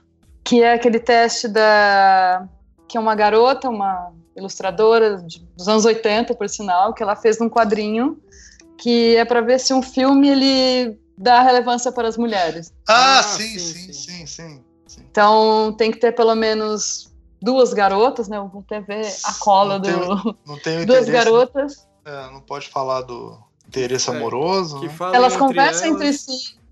Isso, elas conversam entre si e elas não falam sobre homens falam Sim. sobre outros assuntos que não sejam homens. E assim, um, um sem número de filmes considerados, ah, filmes de garotas para garotas não passam nesse teste. E, Sim. e esse ano, estava até lendo uma reportagem que tem muita série, muito filme que está sendo mais relevante nesse aspecto. E óbvio, né, o Glow, nossa, explode nisso, é muito bom. Então, você tem os estereótipos, você tem a, a o protagonismo feminismo, feminino, e você tem a coisa acontecendo, sabe, revisitado. Eu acho válido, gente. É, não acho que, o que eu acho mais, o que eu acho mais legal é que apesar do, do, do Sam, né, a, a, princípio ter o controle de tudo nas mãos, eu acho que a grande construção é mostrar como ele é um cara que está totalmente destruído, né? E a Exato. grande força diante dessa destruição é a Ruth que apresenta, e, e, a Deb também, quando ela resolve peitar o marido e pedir o divórcio e apostar de novo na carreira dela e tal. Então, eu acho que é, é interessante mostrar ainda, né? Agora, é porque tem uma coisa que, para mim, é, é, fundamental. Acho que o Almir chegou a perguntar até isso no, no roteiro, né? É, sobre como a mulher é retratada nos anos 80. Eu acho que Sim. mais do que retratar a mulher nos anos 80, é, um dos grandes é, é, benefícios assim que a série traz é fazer a gente pensar nessas mulheres nos anos 80 com a cabeça de hoje. Uhum. Porque é, é, é, é, muito louco você ver que aquela mulher nos anos 80 é, ela está passando por problemas e por, por, dilemas que são problemas e dilemas da atualidade. Né? E ela tem muitas vezes é, soluções para aquilo muito mais progressistas do que as soluções que a gente vê hoje. Então, me parece assim que a gente vê o tempo todo que como o mundo encaretou. Né, como que as conquistas feministas naquele momento me pareciam muito mais potentes do que aquilo que a gente tem hoje, né? Sim, hum. pelo menos para a classe média americana, né? É, claro. É. Mas, mas o, o, nesse sentido tem uma coisa nessa série que é foda, que é empoderamento feminino do corpo delas. Né? Elas notam que o domínio do corpo delas, elas começam a mudar, principalmente a personagem da Deb, né? Que chega um certo ponto que ela, ela, ela vê lá a a, Ru, a Ruth bem, né, assim, conseguindo fazer os exercícios e tal, e ela não conseguia, ela começa a se dedicar ao corpo dela, acaba que ela transa com o lutador e tal, e ela começa a, e ela teve filho, quer dizer, essa relação da Deb com o corpo é muito legal também, né, dessa, é como se ela tomasse posse do corpo dela de novo, porque o corpo dela antes era para fazer um filho pro marido dela, uma coisa meio assim, e para ser gostosa pro marido dela, né, e aí, num certo momento da série, a Deb, ela, ela, ela volta a ter o domínio do corpo dela totalmente. Não sei se é viagem minha isso, né? Mas é uma, Cara, uma, eu uma acho coisa... que o, o final da série resume tudo isso que você falou, assim. É, meu, a hora que, o, que, que ela. Que a, a Deb levanta e tira aquele casaco. Eu assisti a série duas vezes. Eu falei, puta que eu parei. Eu me emocionei as duas vezes, cara. Eu falei, mano, é muito foda essa, essa, esse momento, assim. E ela, e ela vai. Aí eu fiquei pensando, eu falei, meu, será que elas tinham combinado ou não? Não, não deixa claro isso, né? Eu não acho deixa que- claro, mas eu, acho que não. combinou. Eu Eu, acho acho, que não, eu eu acho acho que que não. não. Eu acho que não. Eu acho que Eu não. acho que não. A cara, a cara Eu que não, não, não sei. tá. Eu acho que acho que sim, gente. Elas combinam É, isso. Eu acho que combinou. Tá cara. empatado, É, tá é, empatado. Eu acho que elas não combinaram, né? É. Deixa aí Eu nos acho que- comentários, os ouvintes. O que, que você Queridos Exato. ouvintes, elas combinaram. Eu tenho a impressão que quando, quando o Sam deu esse perdido e a, a Zoya barra Ruth assume o, a- o rolê, a parada, eu acho que era isso que ela tinha em mente, apesar delas não estarem juntas. E tanto que na hora que termina, elas assim, ah, vão tomar tequila, aí a, a Debbie fala, calma, a gente não chegou aí ainda. Sim, Porque é, pra é. Ruth falar pra elas tomarem uma tequila junto, Sim. ela fala assim, não, agora tá tudo certo, até combinamos o final aqui do, do script juntas, mas não, ainda não chegamos nesse lugar. Não, Calma. Não, e ainda da tem puta. um. O que não falta nessa série é plot twists, né? Mas ainda tem a pegada no final, que aí você fala, pronto, agora a Liberty Bell lá vai colocar a coroa, e não, aí chega a mulher e tira a coroa dela, e, e o Sam fala assim: ah, você queria um final óbvio, né? Tipo. é- é- cara, eu acho essa série muito foda. né? Nessa questão dos Que plot é. twists de episódio. é, São, é- são episódios muito intensos, porque eles são curtos, né? E você vai da comédia ao drama, aos caralho, puta que o pariu, e volta e, mano do céu, coisa vai indo. Sem contar que essa de roubar a coroa deixa uma brecha pra próxima temporada também Sim. muito legal. Sim, sim. Sim. Tipo, Aliás, a essa personagem tem eu que também ganhar, adoro, né? a Welfare Queen, Tipo- eu acho ela ótima. É, que é a mulher que vive de. Ela Cupons. vive de, de cupons que o governo dá, né? Tipo, seria o salário família de lá, né? Isso. Tipo, a direita, os, os, os, os coxinhas reclamando do salário família, né? Então tem um É isso personagem. mesmo. Se fosse do Brasil, seria o quê? Um nordestino, né? Bem magrinho, né? É, fosse acho que sim. Seria a rainha da Bolsa Família, uma coisa assim. Rainha da Bolsa Família, né? Acho que sim. Agora, te- voltando a essa questão do estereótipo, assim, é, tem uma coisa que, é, que eles falam na série que é muito legal. Tipo assim, tem uma certa hora que tem um produtor que ele chega e fala assim: ah, isso é sobre estereótipo, a gente tem que criar estereótipo que as pessoas entendem mais rápido, né? Você vê como é que a nossa sociedade é baseada nisso, né, cara? Tipo assim, você criar o estereótipo, a mulher que vive da Bolsa Família, a outra é a dona de casa que luta pelos Estados Unidos, a outra é a Zóia Destroyer, que é uma russa que sacaneia o capitalismo, o modo de vida americano, tem a terrorista, tem, né, vários. É, que é, na verdade, eu acho que é o, é o princípio da dramaturgia É. também, né? Se a gente pensar É, na- nos filmes, nas novelas, eu acho que são arquétipos construídos para esse entendimento do público, né? E, A gente, até, até em Big Brother os caras constroem é estereótipo fácil, pra. né? Exatamente. É o, é caminho mais fácil, né? É o caminho mais fácil. Não é? Eu acho Sempre que isso o nunca vai sumir. Você tem que ter o vilão, É. você tem que ter o bonzinho, você tem que ter alguém pra torcer. É, mas Agora, eu eu acho acho que legal. na série- O que eu acho interessante que essa série. Não sei se faz diferente, mas faz diferente fazendo igual. Que, tipo, ela cria os estereótipos, mas ele- ela cria uma desculpa pra es- aqueles estereótipos existirem, né? Então, assim, é uma série onde Sim. você tem os personagens estereótipos, mas é, é porque eles estão fazendo um programa tosco, então você precisa ter aqueles estereótipos. É, Bem escrachados. Isso eu acho legal. bem eu acho que melhor do que Então, o é, estereótipo. é, é curioso, né? É. Eu acho que melhor do que o estereótipo, o que a série consegue fazer é mostrar a criação do estereótipo. Né? Sim. Porque quando a série mostra é, é, essas vísceras, né, escancara como que o show é produzido, aquela cena na, na festa na casa do, do- como é que chama mesmo o produtor? O Bash, eu acho, Bash, Bash. Bash. É, Bash. É, é, quando, quando ele vai lá e encontra as roupas na casa dele, vai distribuindo as roupas, fica, fica muito, muito legal, né? É, ele, ele mostrando como que o estereótipo ele é construído e ele é uma função da narrativa. Né? Então, é, muito mais do que pensar como aquelas mulheres são estereotipadas pelo Sam, é, é legal ver como que a série mostra essa construção né, de modo a falar, olha, para a série operar, para ela funcionar, é preciso que esses estereótipos estejam construídos, porque esse é o elemento do showbiz, né? Mas, Dolas, tem uma coisa que é uma viagem, que, por exemplo, tem uma personagem que é a terrorista, que ela faz um papel de árabe, mas só que ela é indiana. Só que para um americano médio, árabe e indiano na época era a mesma coisa. E aí, Só que é, é interessante isso, porque pra indiana que tá assistindo o negócio, aquele estereótipo totalmente furado pra avó dela, ou então pra um, pra um japonês. É um exemplo, um japonês. Todo japonês vai lutar arte marcial, né? Porque todo japonês e todo todo, todo chinês é mestre em arte marcial. E aí o cara luta arte marcial. Mas para um chinês que está assistindo isso, isso é uma coisa ridícula, né? Que nem é, todo brasileiro joga, é, joga bola. Joga futebol. É, exatamente, né? Isso pra gente que é brasileiro, isso é ridículo, né? Você falar que todo brasileiro joga bola, né? Então, quer dizer, um estereótipo centrado naquele, naquele, naquela classe média americana, no estereótipo da classe média americana. Porque, do centro, né? Quem tá na periferia, olha que coisa interessante. Quem tá na periferia é, tem um poder que quem tá no centro não tem, né? Quer saber quando é um estereótipo ou não, né? Isso é muito doido, né? Então, quer dizer, é, a coisa que eu sempre falo, é um, um a gente não, a gente não sabe, um americano não sabe nada que acontece aqui no Brasil, basicamente, né? Mas a gente sabe tudo que acontece nos Estados Unidos, né? Então esses é, estereótipos é, para eles, cinema, essas O cinema faz esse favor pra gente, né? Pois é, o cinema, a nossa cultura toda, né?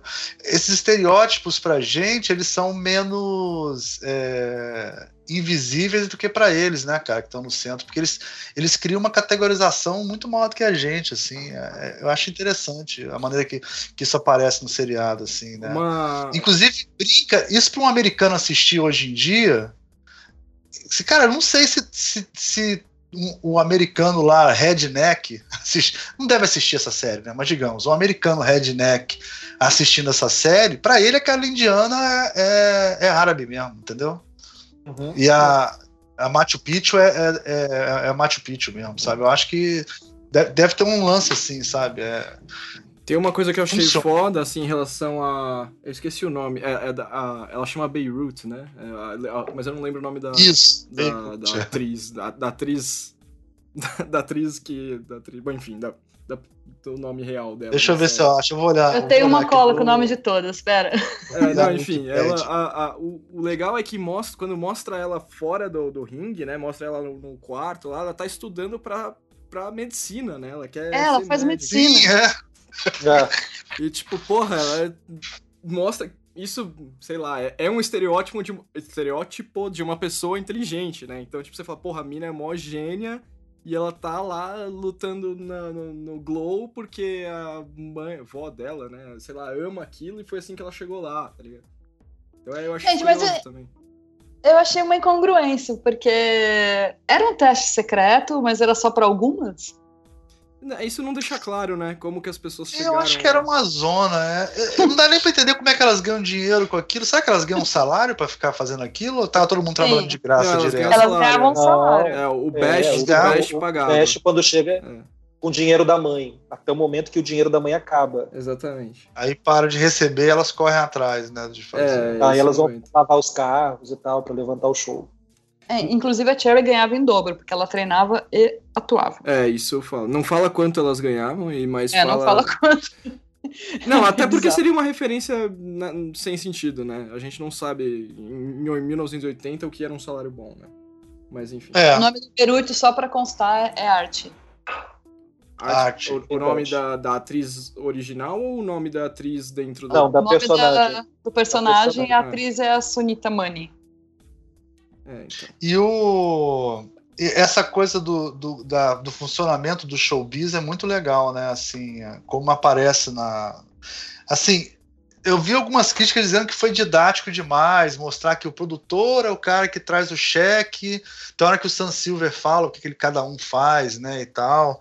Mas, cara, eu achei tão legal mostrar como é que funciona a televisão e até coisa de posicionamento de câmera, edição e tal, assim, achei tão interessante e também a coisa de como é que eles construíram o show, né? O show em si, que hoje em dia não deve ser mais assim, né? Deve ter, isso deve ter até, talvez nos anos 80 não existisse isso. Hoje em dia ninguém mais arrisca desse jeito. Não, né? hoje mas... em dia você tem ao vivo de verdade, né? Eles não tinham ao vivo de verdade. Eles falavam que era ao vivo, mas é. ele corria, editava e jogava no. mandava fita. Mostra isso no último episódio, é. né? Sim, didático, é. bem didático. Mas eu, eu acho que a pessoa que reclamou que é didático é que provavelmente conhece o sistema, né?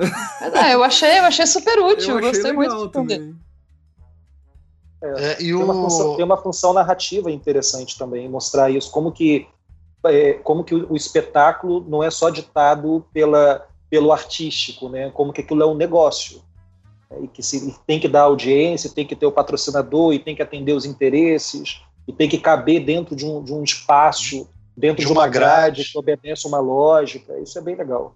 Aliás, a, a, é. o primeiro momento que a Zoya Destroya aparece, que, que, é ela tentando pegar o patro... quando eles vão tentar pegar o patrocinador, é maravilhoso. É. é maravilhoso. Ah, é do risada só de lembrar, cara, é muito cara, é bom. É muito, muito bom. Não, e é quando nasce a Zoya Destroya, é, né, que ela é, chega e fala, vocês, seus americanos, reclamando que podem comprar 50 cadeiras, lá na Rússia só tem uma cadeira. Nós dividimos, né? Uma cadeira para 20 pessoas. Ela tem uma frase genial, que ela fala de fila, né? Não, a gente gosta de fila, porque é o único momento que a KGB não escuta a gente, é o nosso momento é. de recuperação, as filas. É. É não, mas isso o Gregory fala, né? O Gregory fala que ele tava vendo TV, aí ele fala assim: ó, quem matou foi sei lá quem com veneno tal, tal, tal, tal, tal, tal. Aí a, a, a Ruth fala: como é que você sabe disso?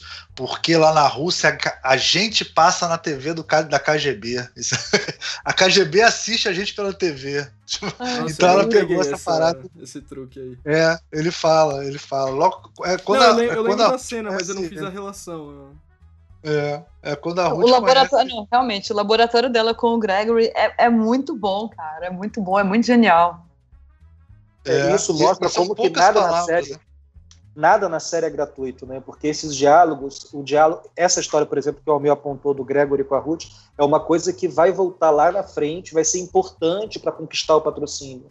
E isso eu acho que em termos de roteiro ele é muito bem fechadinho, assim, muito bem amarrado. É, eu acho que é, eu achei essa série muito foda, cara, de tudo assim. Achei que tem um Outro ponto que foda, é, desculpa. tudo foda. Pode falar. Pode. Pode falar. Outro ponto que. Ai, gente, que eu achei sensacional, cara. É, a gente já meio que falou sobre esse tópico, mas voltando novamente, quando ela faz o exame de farmácia para ver se ela estava grávida. É muito bom. Um... Porque... Cara, é foda, demora uma hora para fazer o exame, uma né, hora. cara? É.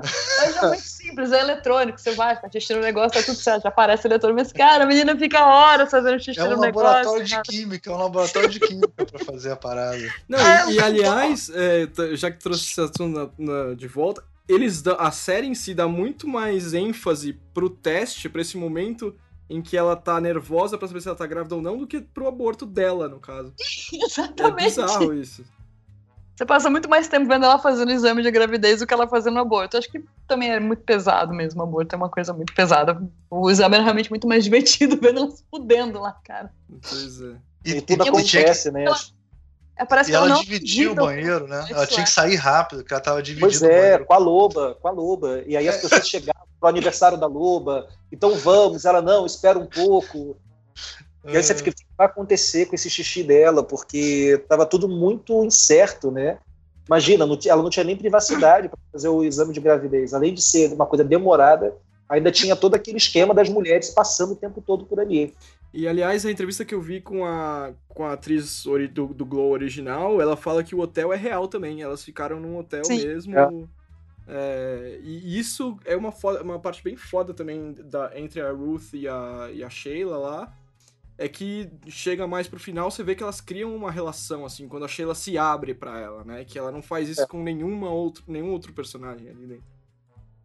Eu achei é. que é interessante também. Tem algumas cenas bem legais. Essa cena do aborto, apesar de vocês falarem isso, a cena do Sam com ela no aborto é muito interessante, né, cara? Sim. O Sim. diálogo é muito bem. Eu acho que essa série, se a gente pudesse falar uma coisa assim que faz valer a pena assistir, são os diálogos e o roteiro mesmo, que é muito bem amarradinho. E a assim, trilha né, sonora, cara? né? Vamos combinar. A trilha sonora é foda. A trilha sonora, trilha sonora é campeã. Campeã. Acho muito foda. Aliás, eu descobri, eu descobri que a Deia tinha assistido o Glow quando eu vi no Spotify que ela tava vendo, ouvindo a trilha sonora do Glow. Aí eu mandei uma mensagem pra ela na hora e falei, Deia, você assistiu o Glow? Amo. Cara, na hora que a mulher se decidiu a lutar lá, a Deb, e botaram Here I Am do Scorpio, eu falei, fudeu, cara. Isso aí. Quando você vai lutar ouvindo Here I Am, é foda, cara. Não tem como você sair na porrada com alguém, cara. É foda. Muito maneiro, cara. Muito é maneiro. Cara, minha trilha sonora pra andar de bicicleta. Eu tava descendo a consolação hoje cantando Total Eclipse of the Heart, cara. Marradona. É, cara, é muito boa a trilha sonora. Eclipse of the Heart! Eu nem sei se toca, cara, na série, mas tá na, na playlist que eu achei no Spotify. É que às vezes toca uns pedacinhos bem curtos, né? Da, da, da eu música, acho que assim. Mas, é... Eu tenho só uma ressalva que toca uma música do Rock 7 que ainda não tinha sido lançada em 86. Sim, eu falei, ah. Isso, isso ah. também eu achei. Eu, eu achei mais do que isso, Dé. Eu acho que essa série ela não tem cara de 86, cara. Ela tem cara de 80 e poucos. Eu também, isso é. é. uma coisa que eu ia falar. Eu, pra mim, ela tem cara de 82, ela não tem cara de 86 pra mim. Na minha opinião, não sei Em que vocês... momento que fala que é 86? Eu achei que não dava essa Porque precisão. A série original é 86, é. o Glow original é ah, é 86. Tá. Não, mas, mas na série em si. Ela tem uma cara. Não, na série não diz. Na série em si eles não, não falam. É, tipo, eles fazem uma é. referência aos anos 80 clara, mas eles não dão precisão de ano na série. Para mim, ela seria tipo assim, 1980 ou 81. Aquela roupa, aquelas coisas seriam muito mais. Até porque começa a primeira música, é uma música disco, né? Tipo, saindo dos anos 70 e, e, entrando pros anos 80, né? Então, eu, eu para mim, ela é, ela é, anos 80, assim, começo dos anos 80, assim. É, é, é o que passa para mim. 86 já seria mais. Pô, 86 depois do Rock in Rio, cara. É, não, mas aí também, é, também eles colocam. Tem, tem elementos. Eu acho que não precisar essa data durante a série é, inteligente da parte deles. Porque além dessa questão da trilha sonora aí, que eu nem tinha me ligado aí, que você pegou, né, eles também colocam o rap, que no começo dos anos 80 ainda não era uma coisa muito forte pra, tipo, as meninas fazerem um rap e as pessoas entenderem o que tava acontecendo ali, né? Eu acho que, sei lá, nessa parte de trilha sonora, eu acho que eles deixam anos 80 eles não, não, não precisam a, a, o ano exatamente que aquilo tá é, acontecendo. Até porque não é, até porque não é um documentário, né, gente? É, exatamente. É, é, é. Inspirado, então. Mas o rap tá é real, gente. O rap existe. É, o rap é real. É, o rap é, o real, rap é real, mas então, mas é, não, no, em 81, eu não. Agora, história do rap, preciso assistir de novo o documentário de hip hop da Netflix, que é maravilhoso. o, o, o Nolasco, mas a gente tá aqui é pra ser chato com esses detalhes. A gente é, tá mas... aqui é pra isso mesmo. Eu não lembro exatamente tá quando o hip hop estoura, né? Ah, o hip hop é no final dos anos 70, gente. É lá no começo dos anos sim, 80. É, é, é, assim, é final dos anos, dos anos 70, sim. Mas... só uma curiosidade: o SBT, quando passou no Brasil, ele passou em 87 e o título era Luta Livre de Mulheres. era o SBT, né? Ah, Silvio Santos. Ah, tudo bem, vai. Mas é, é, é essa quase... coisa de luta livre nos Estados Unidos é coisa séria, né, gente? Isso aí é, é sim, é, tipo sai, sai em astros de cinema do. do ah, da... o, o, The Rock, né? Ele era. The Rock, é. O Hulk Hogan já, já foi, né? Mas o Hulk Hogan, até aqui no Brasil, ele era famoso e, sei lá, eu conheci. Sim, é. Não, e tem, tem outros. Tem, o cara que é o, o, atual lá, que agora eu vou esquecer o nome, já fez um filme chamado Os Doze Trabalhos, esqueci o nome dele. É o The Rock, não, né? Não, não é The Rock, não, é um outro. Eu vou... Ele foi até no David Letterman semana passada, daqui a pouco eu lembro o nome dele. Ele, cara, ele é um popstar, assim, ele sai na rua, ele é o cara mais famoso, assim, sabe? De, dos Estados Unidos. É como se, sei lá, uma Xuxa lá, sabe? Uma parada. o cara é muito famoso. E Nossa, aí. comparação não, cara, maravilhosa. A Xuxa, a Xuxa não, cara. A Xuxa é. É porque a Xuxa é da minha época, dos anos não, 80. Não, mas ninguém é igual. A Xuxa. Ele foi Paquito, gente. Ele foi Paquito. Vamos relevar isso aí. Não, eu toquei com Paquito, porra. Não sou Não, Essa história do Paquito, que... ela é real? Eu tô começando é, a acreditar. É real, daí. É óbvio que é real. É. é. Pior. Esse passado. Tem um eu, passado... eu sou uma pessoa que acredita nas coisas. É o John Cena. John Cena. Cara, o John Cena, é. que é o atual fodão lá, ele, cara, ele é um mega, hiper, super pop star, assim, sabe? É super famoso. É, ele faz tipo, sei lá, quando você vai fazer um arquivo confidencial no Faustão, o nego chama o John Cena, sabe como é que é? Pra falar da vida do cara, sabe? E é o que tem mais audiência de todos. Cara, cara você, você precisa começar a assistir umas coisas melhores, Almir, porque é. são, é. são as referências de, de, novela e de arquivo confidencial do Faustão, tá foda. Não, eu não sou, eu detesto novela, noveleiro é o, é o Nolasco. Nolasco é o noveleiro, pô. Eu não sou. Eu Mas olha, antes noveleiro do que seguidor do arquivo confidencial do Faustão. Ô, louco, cara, eu desconheço total isso que vocês estão falando do Faustão, cara. Desculpe. Eu tô feliz por isso. Eu só sei que tem dança do, dos famosos, a única coisa que eu sei de farofa que a galera comenta bastante. É, não, mas eu quis dizer no sentido de ser uma coisa para todas as idades e para toda Não, a família. super Ele é um entendi, po- super um astro- Aliás, é um aliás o- no, no Glow rola isso, né? Finalmente você vai poder assistir pornografia com a sua família. Porra, Eles falam é isso, essa cara. frase. Nossa, que droga. Eles falam, eles falam.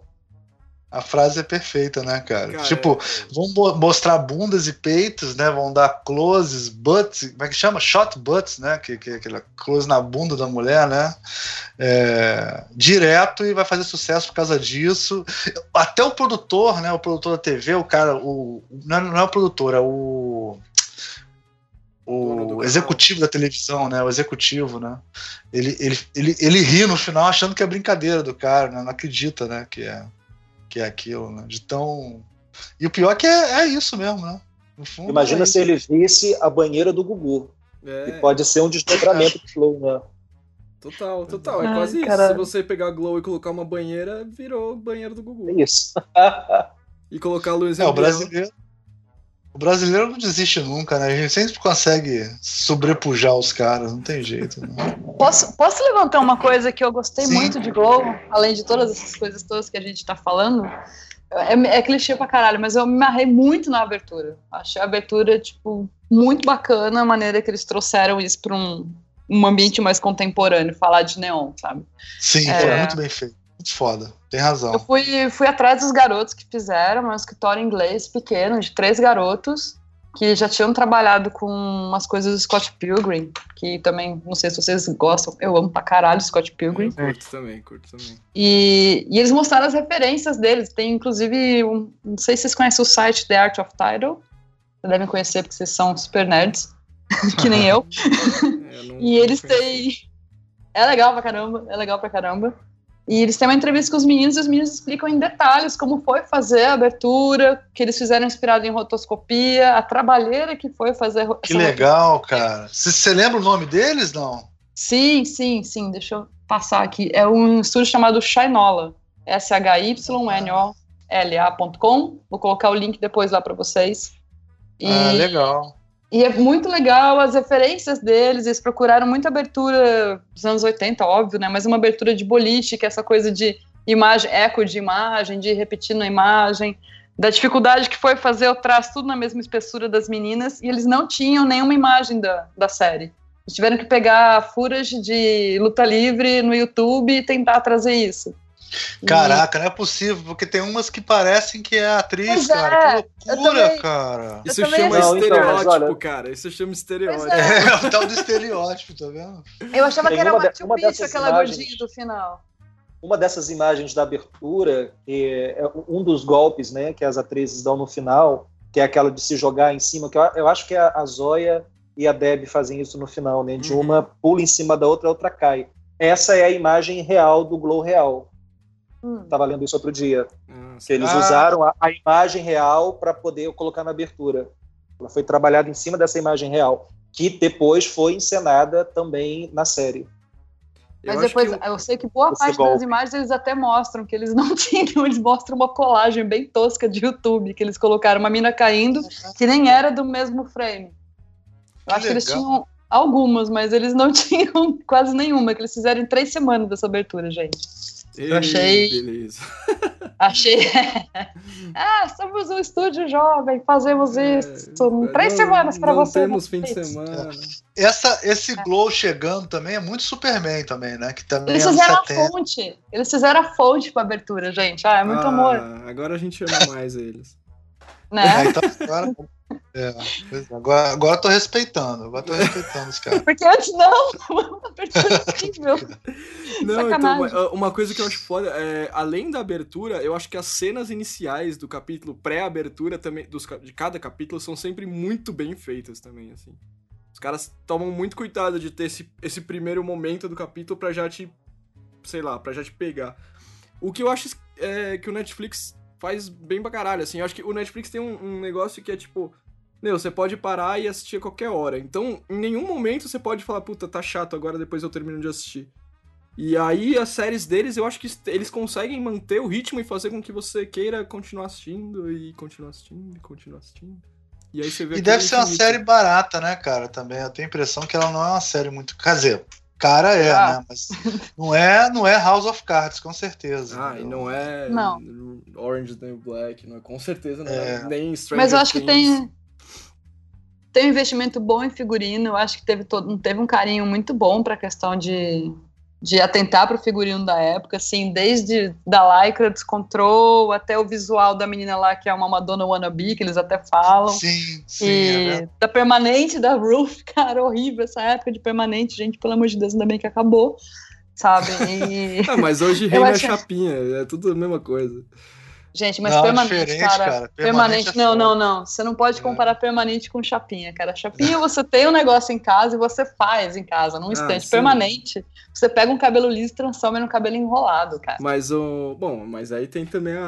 a- então a, a. Como chama Você tem que ir num salão, lá. você tem manutenção. Enfim. Eu vou, eu vou parar de falar por- sobre beleza, porque não- apesar de ter trabalhado em revista de beleza já, eu não, não sou um especialista de beleza, né? Então, deixa Não, pensei pra que você fosse falar, vou parar de falar porque eu faço chapinha e eu tô incomodado com isso. Não. sei lá Tô ofendido com ela. Pensei que fosse. Não, não, eu tenho, eu tenho um pequeno chapinha, conhecimento. Que absurdo você falar isso. Eu já fiz. Eu já, Eu já fiz permanente, já fiz chapinha e todo mundo sabe que chapinha é muito mais complicado. Não, não, Eu não, nunca fiz, mas já li a respeito. Eu tô aqui investigando uma foto sua, Diego, pra ver se eu acho sua fase permanente, pra ver como é que foi. É, eu Pô, tô não, procurando aqui na cara, internet. Eu tenho, eu tenho a fase de cabelo comprido, eu não preciso. Você vai ver, se você um dia encontrar uma foto minha dessa na internet, você vai ver que eu não precisava de permanente. Eu tenho cabelos enrolados. Certo. Enrolados Ah, não, mas- né, mas ondulados, pelo menos. Ondulados, ondulados. Permanente, é- ela traz cachos para a mulher. Agora, a paleta de cores da série é muito. Tanto a paleta de cor da abertura é muito legal, essa coisa que eles fizeram com o Neon, né? Que tem essa coisa muito anos 80, né? Mas a paleta de cores da, da série toda, das roupas, né? Dos figurinos, é muito legal, né, É, cara? Você direção vê de que- arte extremamente bem feita. Extremamente. É aquela roupa fosforescente dos anos 80, né, cara? Isso não tem mais hoje em dia, né? Ah, e os roupa- cabelos, né, cara? O cabelo da Zoya Destroy, a hora que ela entra no ringue. Ah, maravilhoso. valer, Cara, que demais aquele cabelo foda.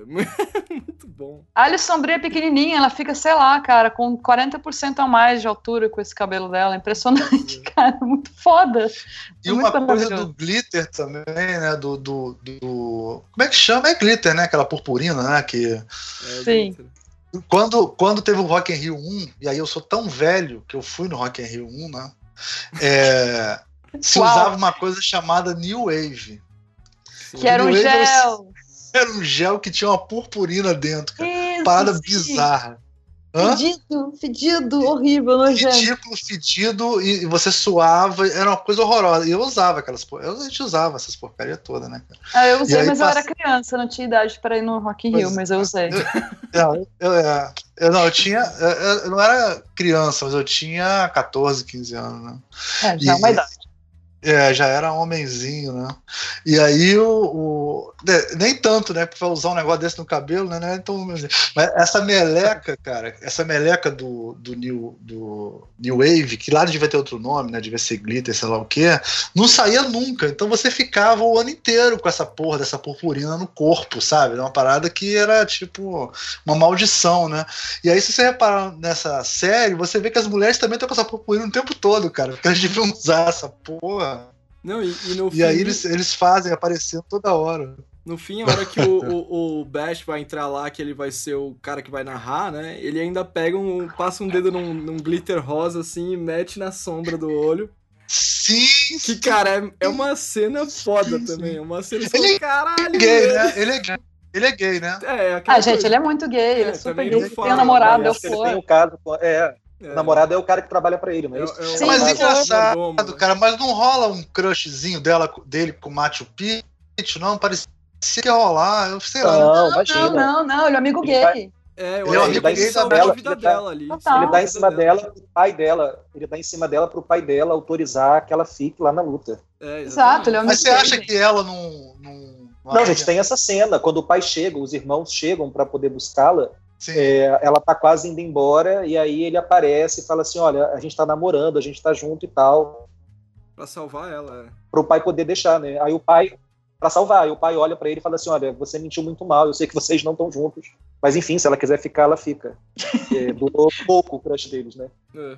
Mas Acho você acha que, que da parte dela não rolou nem uma, esperança, uma esperançazinha assim? Eu fiquei achando que um certo momento assim rolou um. Nossa, não. não, é, não, eu não, não achei também, eu, cara. Eu acho, que, eu acho que o interesse dela é mais por uma das garotas, viu?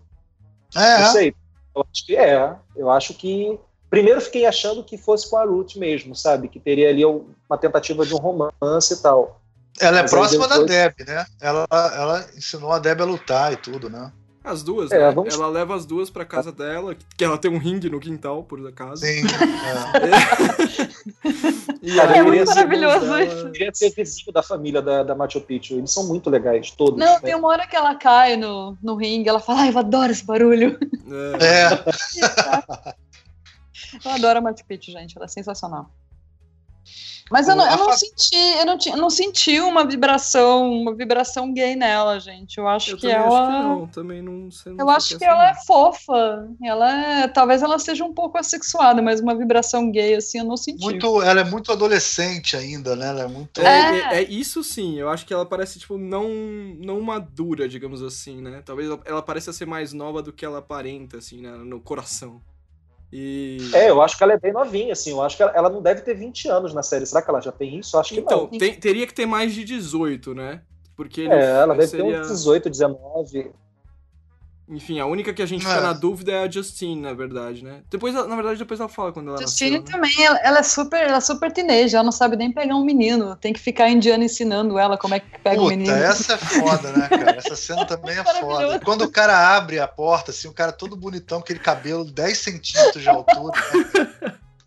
Parece é um River bom. Fênix. Parece um River tive... Fênix. Eu dei uma outra releitura pra essa música do, do Tears for Fears, porque é muito Sim. bom, cara. Sim. É, uma, uma, uma, uma coisa que é, que é legal também que eu queria, que eu queria falar da uma cena assim que, que eu achei foda, né, cara? É aquela cena do essa cena do que eles estão treinando lá na, no quintal, né, da casa da Machu, Machu Picchu, Picchu, né? Qual, Cara, e, e, os irmãos lá mostrando como é que faz, né, pra, pra Deb, né? Como é que faz para lutar e tal. Isso é muito legal, porque mostra como é que é o treinamento do do wrestling, né, cara? Que é assim, ah, cuidado para não machucar, como é que você faz? Porque elas começam com muito medo de se machucar. Não sei se vocês lembram é, disso. É uma, é uma coreografia, né? É. é uma coreografia, cara. Muito, muito. E também é uma coisa que o nego fala que é muito didático, mas é maneiro pra caralho você ver como é que os caras treinam, né, cara? Assim, Sim. Como é que faz para não machucar, né? Como é que faz para não machucar, né? Cai junto e tal, né? Que o golpe já é de um jeito que é para não machucar, né? É muito muito maneiro. Enfim, mas, mas é legal também que eles deixam claro que é possível você se machucar, né? Num, treino, num, de, de alguma Sim. coisa dar errado ali, enfim. Sim. Então tudo tem que ser feito com muito cuidado, isso, isso é interessante.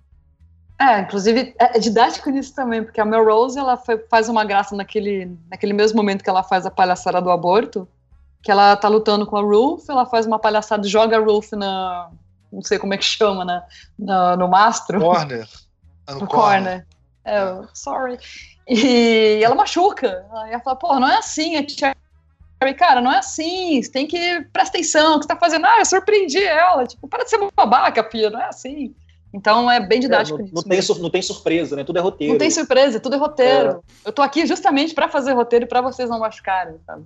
É, então, aí, é. aí fica a questão de, da, da última cena, né? Da, que, ou, será que elas combinaram? Porque elas treinam muito juntas, né? Então eu acho que elas conseguiriam improvisar uma luta ali. Ou não, né? Sim, acho ou que improvisa, que elas... sim. Elas combinam. Combinam os golpes, né? Vou fazer isso, vou fazer aquilo, vou fazer aquilo outro, né? Não, gente, não, sério, vocês, vocês estão questionando gente. mesmo se elas combinaram? Claro que elas combinaram, gente. Eu acho que combinaram. Eles, então, eles é, o único eu momento gosto, que... Eu gosto de achar que elas não combinaram. Eu e também. assim, eu acho que a sequência de golpes é o que elas tinham ensaiado antes, caso Exatamente. as duas soubessem desde o começo que elas iriam brigar, entendeu? Mas eu gosto, assim, como espectador, eu gosto de achar que elas não combinaram nada, que, na verdade, o que acontece é uma grande surpresa e aí elas se lembram dos golpes que elas tinham ensaiado antes. E que a, que a Liberty Bell, na hora que ela sai lá, ou a Debbie, né, ela abandona a galera e depois ela fala, mano, não vou abandonar a galera. Então ela muda Tipo, ela deixa de ser a, a, a esposa certinha pra falar, não, foda-se, vou lutar com a galera aqui que vai ser mais legal. E, e que, quebra com o marido dela ali também. Porque a, o marido dela fica com uma cara de surpresa, né? E nesse momento. É porque ele acaba, ele acaba de falar que isso é uma babaquice, que, nossa, que bom que você saiu disso, nossa, É, finalmente pois você teve noção, lá lá lá. Ela lamento. Olha querido. como eu sempre estive Cara, certo. eu acho que eu acho o que me faz achar que é combinado é exatamente isso, porque ela faz isso por causa do marido. Eu Não, acho é que ela. É, bom. eu acho que ela faz isso pra fazer isso na frente do marido, sabe qual é? Então, mostrar. Eu também Bom, acho, gente. o único momento Mas que ó, vocês vê... podem ficar tranquilos, vocês podem ficar tranquilos que vai ter um ouvinte que vai ouvir, vai publicar lá que o diretor falou, que sei lá o quê. A Ah, gente vai, vai, saber vai. rapidamente. É, rapidamente a gente vai descobrir. Eu acho que é Eu o único ponto, o único momento Hum. em que elas conversam, que a gente não sabe o que elas falaram, ou que, que, que tá em, em, em cena, né? É a hora que ela. A, a Debbie tá saindo, tá abandonando elas. E aí a, a Ruth vai pro carro, conversa com ela, só que a gente não vê o que elas estão conversando. A gente tá vendo- Exato. É- Esse seria o único momento que aparece em cena que elas poderiam combinar. Só que eu acho que é muito rápido pra elas para ela convencer a Debbie naquele ponto ali, sabe? Ou elas teriam combinado antes e isso foi uma encenação dentro da coisa toda, mas aí é muito teoria da conspiração, assim. Cara, Se fosse hoje, elas é teriam corvo. mandado um WhatsApp, mandado um áudio de WhatsApp. Mas É, rápido, rápido é o corvo no Game of Thrones, pô. Isso aí dava É, tempo, não, tempo aí- cara. É, essa foi a hora, cara, eu gosto de Game of Thrones, mas nessa hora eu falei, ah, mano, para, velho. Ó o gancho, ó o gancho, ó o gancho, ó a pau. Já, já rolou essa. Mas, é, eu te-. Eu tenho uma coisa muito importante pra perguntar. Vocês ficaram na expectativa da Gretchen aparecer em algum momento? Cara, eu nem De quem? vi Da a propaganda, com a- eu nem vi o, o coisa com a Gretchen. Pô, nossa, não, Cara, é não, é maravilhoso. sensacional, é maravilhosa. Gretchen cara. com a Rita Cadillac. Exato, É, eu muito nem vi bom. Isso aí, cara. É a, é a rivalidade do- dos anos 80 no Brasil. É sensacional. Eu acho que merece, merece dar uma olhada, viu, Diego? É muito bom. Depois eu olho. Você viu, Almir? O Almir ficou quieto. Não, não, não vi não. Eu tô aqui Cara, procurando. você não viu isso, Almir? Isso é Não maravilhoso. vi, cara. Obrigado, Aliás, Olá. Aliás, Que elas divulgaram a da série Globo. É Ah, eu acho que eu vi sim. cara. Acho que eu Tim Gretchen, eu- Tim Gretchen, Tim Sim, Gretchen. sim, eu vi sim. Eu vi sim. Maria Eu Odete. sou, eu, eu sou vizinha da Agora- Rita Cadillac, mas eu sou Tim Gretchen, cara. Jura? Você É, é capaz, é capaz de. É, a Gretchen é bem lá. famosa agora, né? Por causa do lance da Katy Perry lá, né? Do... Katy Perry também. É, cap... é, não sei. Peraí, Mas- a, a não, devo Gretchen dizer era que Gretchen- disso, Gretchen vai. não precisa de Katy Perry, Gretchen não precisa de, Sim, de é. Netflix. Eu acho que a, Gretchen ela se garante por si só, cara. É verdade. Ela já fez de tudo, né, cara? Essa A mulher aí. já fez de tudo. Tudo Eu achei, eu achei muito bem sacada usar ela pra tudo Se mesmo. bem, se Bem bem sacado. que. Ó, se bem que a Rita Cadillac dançou em Serra Pelada e dançou dentro de presídio. Eu não sei se a Gretchen fez isso, não, hein? A Rita Rita Cadillac Cadillac- foi. Dançou em Serra Pelada para 20 mil homens lá. Isso aí é uma, é uma parada que ninguém tira dela, né? Eu acho que a Gretchen não fez isso, não.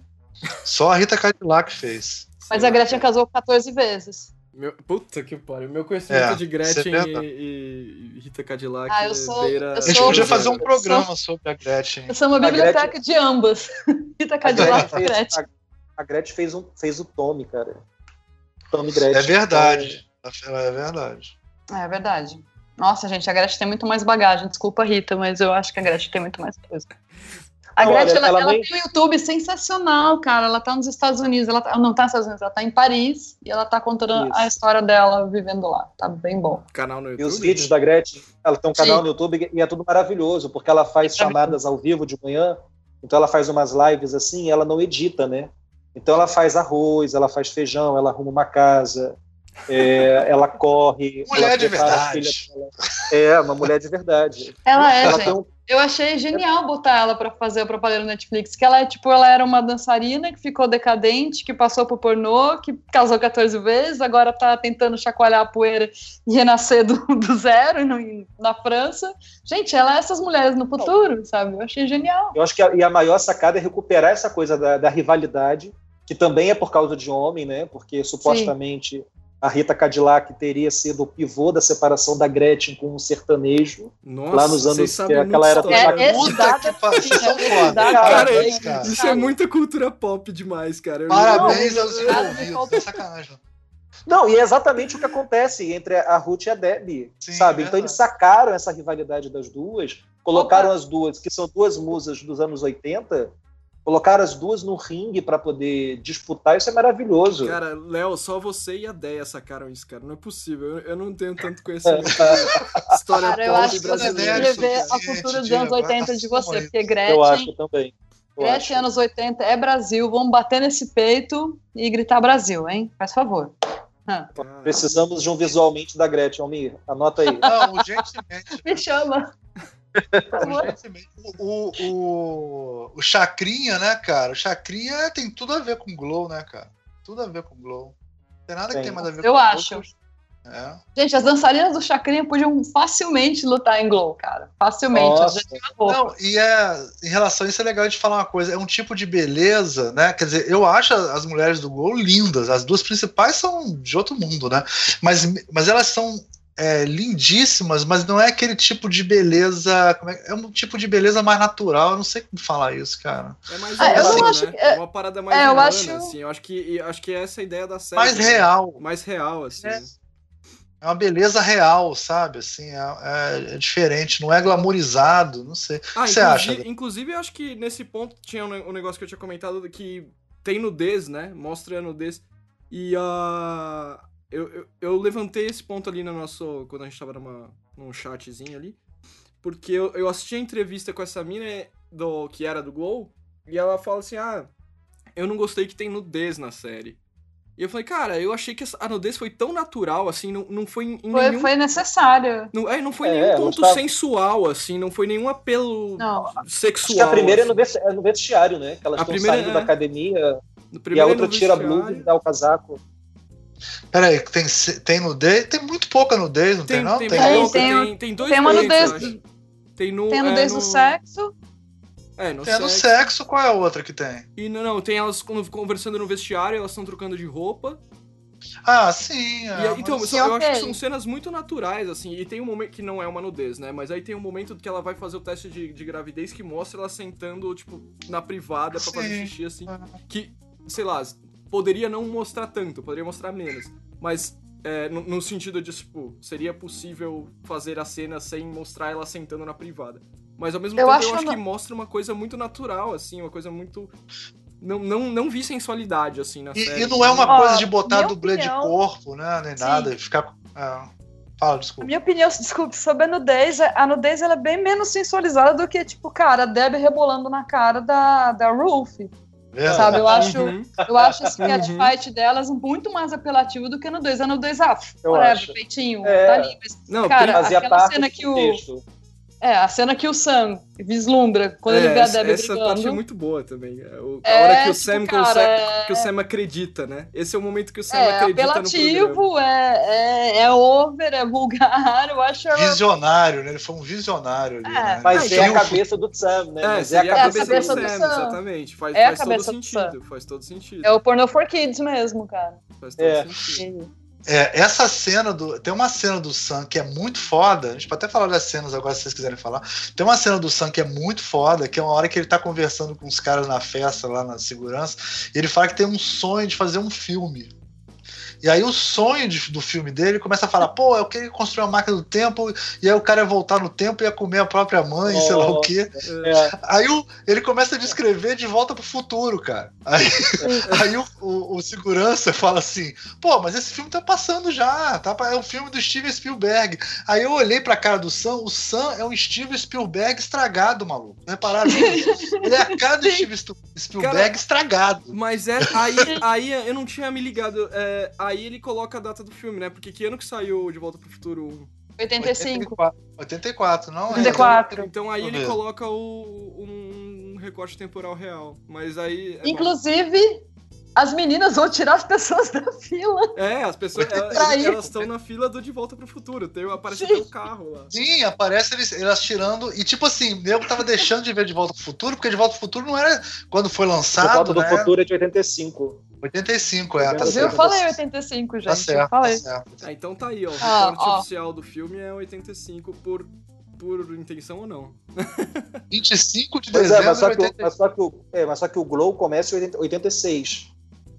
É, mas. Não, o Glow ah, não, oficial. Bem, né? Mas aí a ah. série é, pode ter, oficial. Um, ter uma liberdade poética aí na série, né? Eu acho que a liberdade poética é. tá ok, estamos ok. É, então a, a, música, a, a música, a, a trilha sonora. A música do. É, várias músicas são, tipo, depois de 86. Tem a música é. do Top Gun, tem a porra da música do Rock 7 que eu comentei, gente, sério. Não, mas é, é... Foda, é, é licença poética, tá, tá lindo. Tá lindo, tá tudo Não, tá certo. E aí, mas essa em... coisa dele ser um, um, Steve Spielberg podre, né? Tipo série B, né? O Steve Spielberg da Várzea, né? É muito legal, cara, porque mostra que tem nos Estados Unidos essa coisa também, né? Tem os, os o, tem o mundo de Hollywood, né? Tem o mundo das séries de TV, tem o mundo das séries pela saco, tem o diretor de filme de sacanagem, pornô soft, que é, ele é tipo, ele é tipo um pornô, ele só faz filme meio pornô, né? Meio assim, é meio pornô, não é meio, é pornô, meio, meio pornô gore, né? É tipo uns filmes é, pornô gore, é horrível. É um filme de terror pornô assim, pelo que dá a entender, né? Mas é, o... você fica sabendo do. do Gina, Agora, Gina segundo... de, Jaina Devajai, o nome do filme do cara. Jaina é, Devajai. Mas você, tem uma coisa que é curiosa. O... Ah, desculpa, fala dele. Eu ia falar que a orelha que, dos filmes, né, que conta como são os filmes, é a Justine, né? Que é ela que fica toda hora descrevendo os roteiros dos filmes e fala, cara. E ela descreve, ela descreve uns filmes super cabeça. Então, assim, ela tem um entendimento da obra cinematográfica dele que deixa entender assim, um cara não é valorizado, não é comercial o filme dele e tal. Só que ela, aí já, a gente já não sabe, né? Se é a opinião por ser filha dele ou se realmente ela gosta do que ela vê.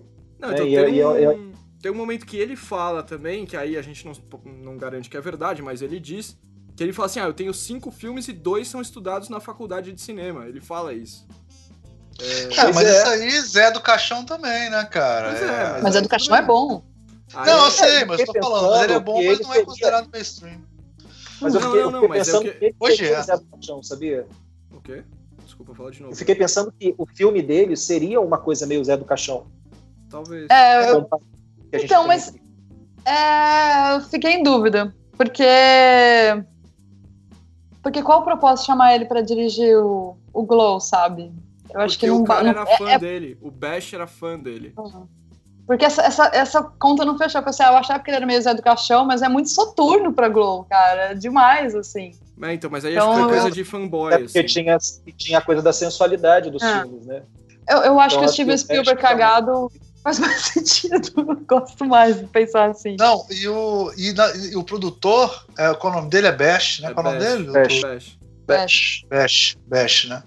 Cara, eles vão fazer uma festa na casa do produtor em 1985 e o cara tem um robô, cara. É, então... O cara tem um robô em casa.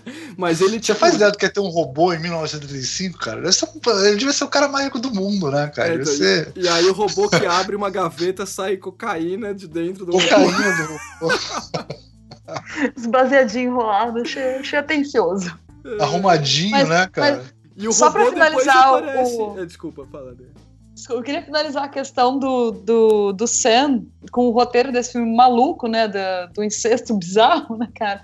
Cara, ele acaba quase pegando a própria filha, sabe? E ele ficou chocadíssimo com o que ele fez.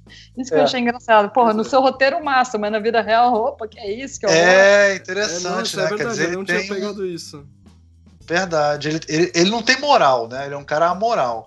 Mas ele Total. tem um certo princípio ético maluco na cabeça dele pois que é, impede ele de comer a própria filha, né? Ele fica gente, mal, aguardem. fica, não, gente, fica calma. três dias enchendo a cara. Aguardem a regeneração do Sam. Eu ainda Ai, posso. Você acha vai ser, ele vai se redimir? Essa eu acha? acho. Ah, não, eu não acho. quero. Não, mas é tem... Olha, eu tenho, eu tenho uma teoria para ele que eu quero falar só no final. Se a gente for falar sobre o que cada um espera na segunda temporada, eu já tenho todo um roteiro dele, tá na minha cabeça. A gente tá com quase duas horas já, Almir, você que manda. É, eu acho que se você quiser, a gente pode ir para isso já, pra gente depois ir pros finalmente aqui. Beleza. Quer começar então, você assim, com a sua teoria da conspiração aí, do Sam? Cara, Fala. a minha teoria, assim, eu acho que no, no próximo, no próximo na próxima temporada, né? É, eu apostaria muito sinceramente num romance entre o Sam e a Ruth. Puta, também. Por conta da cena do aborto. E por conta, não só por conta dela, da fragilidade que eu acho que pode vir a acontecer na próxima temporada, né? As consequências, porque assim, foi o aborto e foi a estreia. Então ela não teve muito tempo de pensar sobre isso ainda. Agora vão estar os dois, já vão ter estreado, vai ser sucesso o programa, né? Ele vai estar com a questão da, da paternidade da Justine, que eu acho que vai ser uma coisa que vai mexer em algum ponto com ele. Tem a coisa do aborto da Cherry, que eu acho que também vai voltar na cabeça dele, e ele ter ido. Então, assim, eu acho que os dois vão, vão se encontrar dentro de uma situação em que um vai precisar do apoio do outro. E eu acho que, para ficar melhor ainda, eu colocaria a Deb nesse triângulo amoroso aí. Faria um outro triângulo amoroso Eita. da Deb com o Sam e com a Ruth. Tipo a Deb botando um chifre para se vingar da Eu acho, para se vingar. Eu acho. Puta, eu cara, acho. não. Eu, eu, eu. Nossa. Eu. Não. Mas seria, mas seria, eu acho que seria legal. Sim, acho, cara, não, não, seria legal. Seria eu legal, ficaria sabe? muito chateado se rolasse esse roteiro, porque ele, eu reitero, ele tá tão fugindo da caixa de ah, é mulher, tem que se vingar uma da outra, tá trabalhando com mais carinho esse relacionamento das não, duas. Eu vou ah, que talvez nem seja uma questão de vingança, não, porque eu acho que o Sam deu para Deb a oportunidade de recomeçar. Eu acho que ela pode Sim. se interessar de fato por ele, sabe? Eu acho que a Ruth vê nele cara que ela levou na clínica no momento difícil e tal, que também abriu as portas da profissão para ela.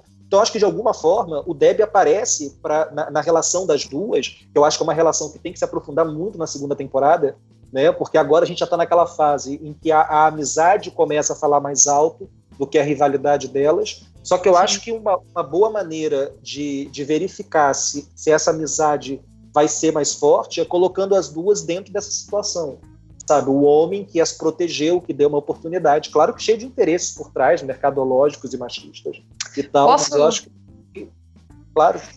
Posso, a minha opinião, apesar de eu ter sentido um, uma vibe meio romance e torcendo para que não seja, mas eu acho que caminha para uma coisa mais Don Draper, Peg Olsen. Saca?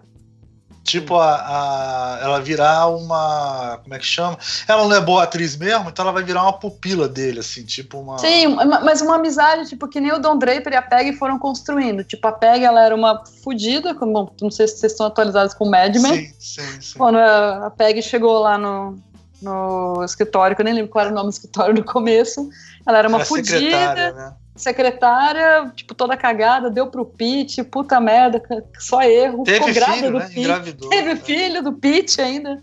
E ela e o Don Draper foram se construindo, foram construindo uma amizade muito boa e não teve sexo, não teve uma tensão. Teve uma tensão no início que o Don Draper rapidamente cortou e a coisa ficou muito interessante. Assim, eu acho que caminha, espero que caminhe por isso. É, eu acho e... que a Deia tem razão nesse sentido, porque se rolasse esse romance entre os dois, ia ser meio aquele a princesa ficou com o cara no final, assim. Ia ser uma coisa meio. meio clichê, assim. Eu, eu, eu não tinha pensado em nada disso. Eu tô, falando, eu tô falando do começo de um romance, não de um final, tá? Eu acho tá, que pode é. ter esse começo aí, essa coisa conturbada. É, e acho que ele pode sofrer por ela e não ela ficar nas mãos dele, entendeu?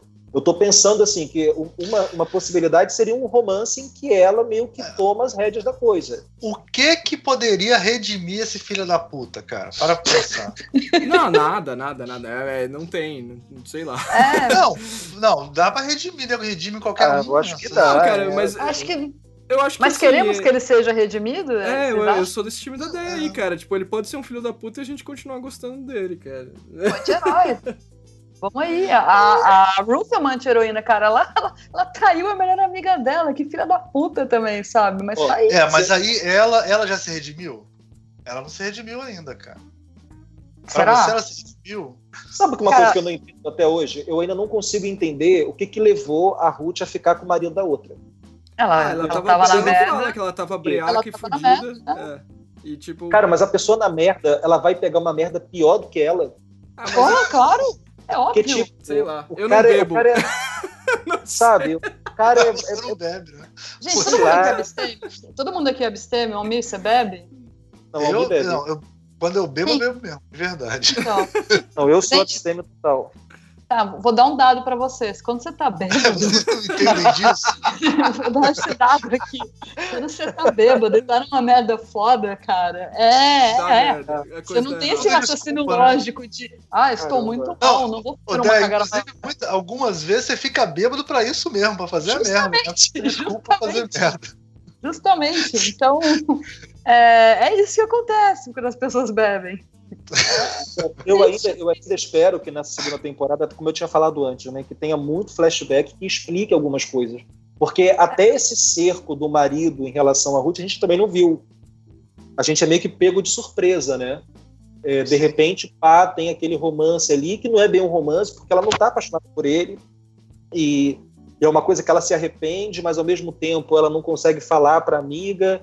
E aí eu, acho, eu achei tudo isso muito, muito artificial, assim, esse desenrolar da, das- da, da relação deles e tal. Então ainda eu espero que alguns flashbacks esclareçam um pouco essa É, Eu situação. acho que isso é meio irrelevante, na real, cara. Porque, assim, o, o que importa é você, de repente, ver que a mina tá fudida lá e ela pegava um cara e esse cara era casado. Aí, de repente, ela puxa lá uma foto da. Aí você descobre quem é a melhor amiga dela. Aí você olha, a melhor amiga dela é. É casada Pois é, com o mas cara que que ela ela pegou. pegou? É- é, essa, hora eu falei, essa hora eu olhei e falei, cara, puta que eu pariu. Eu falei em voz alta, puta que eu pariu. Eu não consigo falar só, com a minha televisão, será que mas ela eu não falei. pegou? Será que ela não pega o, o, amigo, o marido da melhor amiga porque a melhor amiga é uma atriz de relativo sucesso? E ela E é também uma Sim, forma de- tem tudo isso, cara. Sim. É muito. Cara, eu- é. A família Margarina deixa eu entrar ali para fazer uma merda. Ah, não sei, cara. Eu encarei não dessa sei. forma, não, também, não sei. Também. Eu não sei, eu acho que quem, quem se aproveitou mais do rolê todo foi o cara, cara. Puta, eu achei meio, tipo, pegou o bicho ferido ali. É, não, Pegou, pegou o bicho ferido, a mina tá ali fragilizada e, tipo, cara, vou, tudo bem. Os dois, não dá pra isentar os dois das da culpa, É, mas. esse tipo, também é um estereótipo, né? O, ca... o amigo que quer comer, né? Esse é um estereótipo também, né? eu, o cara é e, e vendo Eu ter- o comportamento Eu tinha um amigo meu que ele dele, era amigo de todas as mulheres, assim. Ele, Olha. ele fazia amizade com todas as mulheres, assim. Mas ele, ele- mas ele era foda, porque ele acabava que saía com várias delas, assim, fazendo esse esquema de. de como é que chama hoje? É Friend friendly zone. zone, né? é, cara, essa coisa de friendly zone tem gente que. Tem homem que usa isso, né, cara? É, tem- e mulher também, né? Mas peraí, Então, friendzone pra quê? O friendzone não O pega friend mulher, zone é quando Não, então, consegue mas é um sair, falso verdade. friend zone. É um, frau, é um falso. Ele fica ali de friend zone, sabe como é que é? Aí a mulher acha que é friend zone, mas ele tem interesse. assim, entendeu? Aí acaba pegando. Tem esse Não, falso. mas justamente, o cara da friendzone, a mulher sabe que ele tem interesse, mas nunca vai acontecer. Eu acho que esse cara aí é mais um... Tem outro tipo de, tem é outro tipo de nome zone. pra esse cara. Sei lá, Ele é- cara. É o falso ponta direita, sabe como é que é? É, Aquele cara. Falso eu dizer, é, eu, eu acho que é, eu acho que é bem isso. O cara vive na esperança da mulher encher a cara e ele pegar ela, cara. Eu acho que é isso mesmo. Nesse É, tipo não de tenho dúvida. É, não tenho dúvida. Eu acho que ele, é- ele se aproveitou mesmo da situação e tal. Mas o que me Total. levou a pensar é que além de eu achar que para Ruth tem alguma coisa ali com a Deb em relação à profissão, porque tem uma cena, acho que ainda é a cena da academia, que a Deb é bem filha da puta. Ela olha para Ruth e fala assim: olha, é, mas você tem que considerar o seguinte: você não tem um emprego. Né? Então, assim, eu tô numa série e tal, e aí eu fiquei em coma, e aí ela estava tentando fazer a Ruth desistir da carreira, sendo que ela própria não tinha desistido da carreira. Ela ainda estava naquele momento, né? Então assim, ela então ela, ela vai criar uma justificativa para o fato, é, olha, não é tão legal assim fazer televisão, porque imagina, eu estava super bem, aí de repente me colocaram em coma. Né? Então, dizendo para assim, olha, desiste, vai procurar um trabalho, ser atriz não é a sua. E, e a Ruth fica puta quando ouve isso. É, bem isso eu bosta. acho que, o- que ali fica o, o conflito delas, começa assim, um conflito ainda é, muito velado, né? Porque elas são amigas, mas eu acho que Uhum. rola uma rivalidade Sim. profissional antes de qualquer coisa entre as duas. É, e não dá pra dizer que a Ruth não é uma filha da puta. Ela saiu com a mulher do cara. Né? Saiu Não, com, o, o do cara. marido. mulher- Não, É, não, a então- Ruth, ela, ela, ela é tão filha da puta quanto. Não, não é tão filha da puta quanto o Sam, Não, mas não ela tanto, mas ela, ela é fez, ela errada. também fez. É, não é errada. Cara, mas é uma filha da puta adorável, vamos dizer isso, né? Ah, eu Todos Não, sim. são Girl, filha da tem puta. girl, girl crush. Perdoáveis. Total, sim, crush. total. Ah, sempre rola. E mais alguém tem alguma teoria da conspiração? Ah, eu, eu, tenho, eu gostaria... tenho a pior teoria ever, cara. Eu tenho a pior teoria ever. Eu acho que é uma série de uma temporada só. Não, vai não, ter. Já tá renovada, para. Eu acho que. Então, eu acho que a segunda temporada vai. Hum, não sei. Eu acho que ela podia ter terminado na primeira, tipo, ok. Ah, entendi. Você acha é, que não vai. Meio, tô, eu tô meio nesse time da ideia, mas já aconteceu com várias várias séries do Netflix isso, eu falo, mano, a segunda temporada vai ser uma bosta. E não foi. Então eu tô torcendo pra eu estar errado e a segunda temporada é, vai ser legal. Torcendo para estar errado, mas eu acho que poderia terminar na primeira, tipo uma Se a gente pensar que tem muita série que melhora só depois da terceira temporada, né, cara? Sei lá, né? Pois é. Bem, é. eu, tenho, eu tenho uma teoria que eu acho que eu até falei no começo isso. Eu acho que vai sair um monte de personagens. Eu acho que essa série ela tem que mudar os personagens, tem que mudar os núcleos. Então ela, ela tem que ficar rodando com os personagens principais, mas acho que algumas lutadoras vão embora. Ah, isso... Porque quando o programa fizer sucesso, as lutadoras que são meia bomba vão embora e vão ficar outras. A Cherry já vai embora, né? A Cherry, a Cherry já vai embora. É, isso não deixou claro não, também, né? O que, que ela vai fazer. Não, ela na vida real, na vida real, é. ela, ela, entrou pra uma série aí, fodona. Ela ah, então. É, na verdade, que na dramaturgia deu a mesma desculpa. Deu a mesma desculpa. Ela passou num teste Sim. pra uma outra série na série é. também. É. O, que, o, que, rolou na vida real foi isso, né? Teve a, o, o, o, rodízio de, de lutadoras. Né? Então talvez a série siga essa brincadeira. Mas é. Eu também e... não, não, vejo uma segunda temporada. E eu quero melhor, que mantenha né? esse formato de 30 minutos, cara. Isso é muito bom. Tomara e, gente, lembrando, levando em consideração o know-how da garota que, que dirige Orange, né? Tem uma rotatividade. Sim. Ela ama flashback. Bom, ah, se então, vocês querem é, ser capazes de. Se eu de se rolar, rolar muito flashback, vai virar Orange the New Black, né? Vai total, vai total. Eu espero que não, cara. Eu não Mas queria é. flashback. Não, eu gosto não, de seguir do jeito que tá. Não que Orange. Eu adoro Orange New Black, mas não precisa de duas séries iguais, né? Exatamente, eu concordo. Ah, eu acho que se, se, passar uma e a outra passar no intervalo, eu acho que pode ser igual. Aí eu não fico tão deprimido esperando. Ah, não, não. É isso então, né? Já, já ah, cagamos vai... regra suficiente aqui, né? Já dissemos como é que vai ser o futuro da série. O, o, o Nolasco, inclusive, escreveu um roteiro, né, cara? É isso, gente. Querendo, se alguém estiver ouvindo, for da série, quiser me contratar, tamo aí. Você não precisa te contratar, indicamos... cara. Você já deu o roteiro. Fudeu já. Não, você já fizemos o casting pra... mais coisas aqui. Já fizemos o casting para na próxima temporada ter a Gretchen, né? Provamos Tomara. mas por que, que tem que ter a Gretchen no, no Não, tem que ter um, um podcast da Gretchen, cara. Vai sair no SBT a série uh, Mulheres Lutadoras, é isso? Era assim que é, é, luta, livre, luta livre de mulheres. Luta livre de mulheres, oh, então. Vai eu vou te falar, no, no o, Silvio Santos é capaz de fazer essa porra. Vocês não duvidam do Silvio Santos, não. Eu queria que vocês conseguissem criar. Ele já queria que vocês que conseguissem criar um nome com a palavra brilhar e mulheres lutadoras, cara. Vai, vai daí, eu não consigo. Eles vão fazer, cara. No vídeo, não. então eu é acho isso. que o que vai ser na banheira do Gugu. Pois é. é. Não, o Silvio Santos deve olhar para isso e falar: ah, Isso é coisa de criança, eu faço coisa muito pior do que isso. Cara, o Silvio é. Santos. Não, isso e o Silvio é Santos tem assinatura vitalícia do Netflix, né? Então sabemos que ele é fã. Exatamente, ah, ele sabe de tudo que acontece lá. É. Vamos encerrar então, pessoal. Queria agradecer. Alguém tem alguma consideração final? Algum jabazinho? Algum agradecimento? Diego tem, né, Diego? Como é que tá? Jabazinho? É não, tá eu e a Deia, uma hora a gente vai fazer um workshop junto aí mais uma vez. Então, é um jabá Vamos, né? futuro, né? assim. É um jabá. é, vai rolar, vai rolar. É, nós somos parceiros, já demos workshop junto e a gente vai dar algum dia. E sei lá quando você tá ouvindo isso, né? Ou procura isso. Mas aí é a vida que a gente divulga. ah, eu, eu, tenho um jabá, mas como, quando vai rolar esse? Bom, vai demorar, acho que até lá não, já. Não, vai rolar daqui a uns 15 dias, eu acho. É mesmo? Até acho que já divulgou. E estarei participando do dia tipo, congresso de tipografia São Paulo, como palestrante. Venham, frequentem, vai ser isso é incrível. é spoiler, hein? Não tá nem divulgado. Eu conto que daqui a 15 dias já vai estar divulgado. Depende de mim! E Diego, por favor, não dê spoiler para as pessoas, por favor. Faz favor, não me Pô, pode. eu não sabia disso não, cara. Você que tá dando spoiler. Ô, ô, Diego, pô, agora ela abriu a porteira. Fala logo, cara. Seja Não, assim. Não, pode, pior que eu cara. não sei, cara. Eu não tô na organização do Dia Tipo São Paulo, mas. eh, As minhas preocupações no- dentro do Dia Tipo são outras, mas. Edita, edita. Então eu não falei, poxa, Diego, em É. off, né, cara? Não, enfim. Não, Ah, mas eu acho não, que o vai único- sair daqui a um tempo. Dá tempo sim, dá tempo de. A única coisa aí que Sim. eu queria falar é o que a gente falou no começo aí. Ouçam entre letras e comentem o que vocês estão achando, porque é um formato bem experimental ainda. E vai sair mais umas coisas. aí. Eu já ouvi, eu recomendo, é muito bom.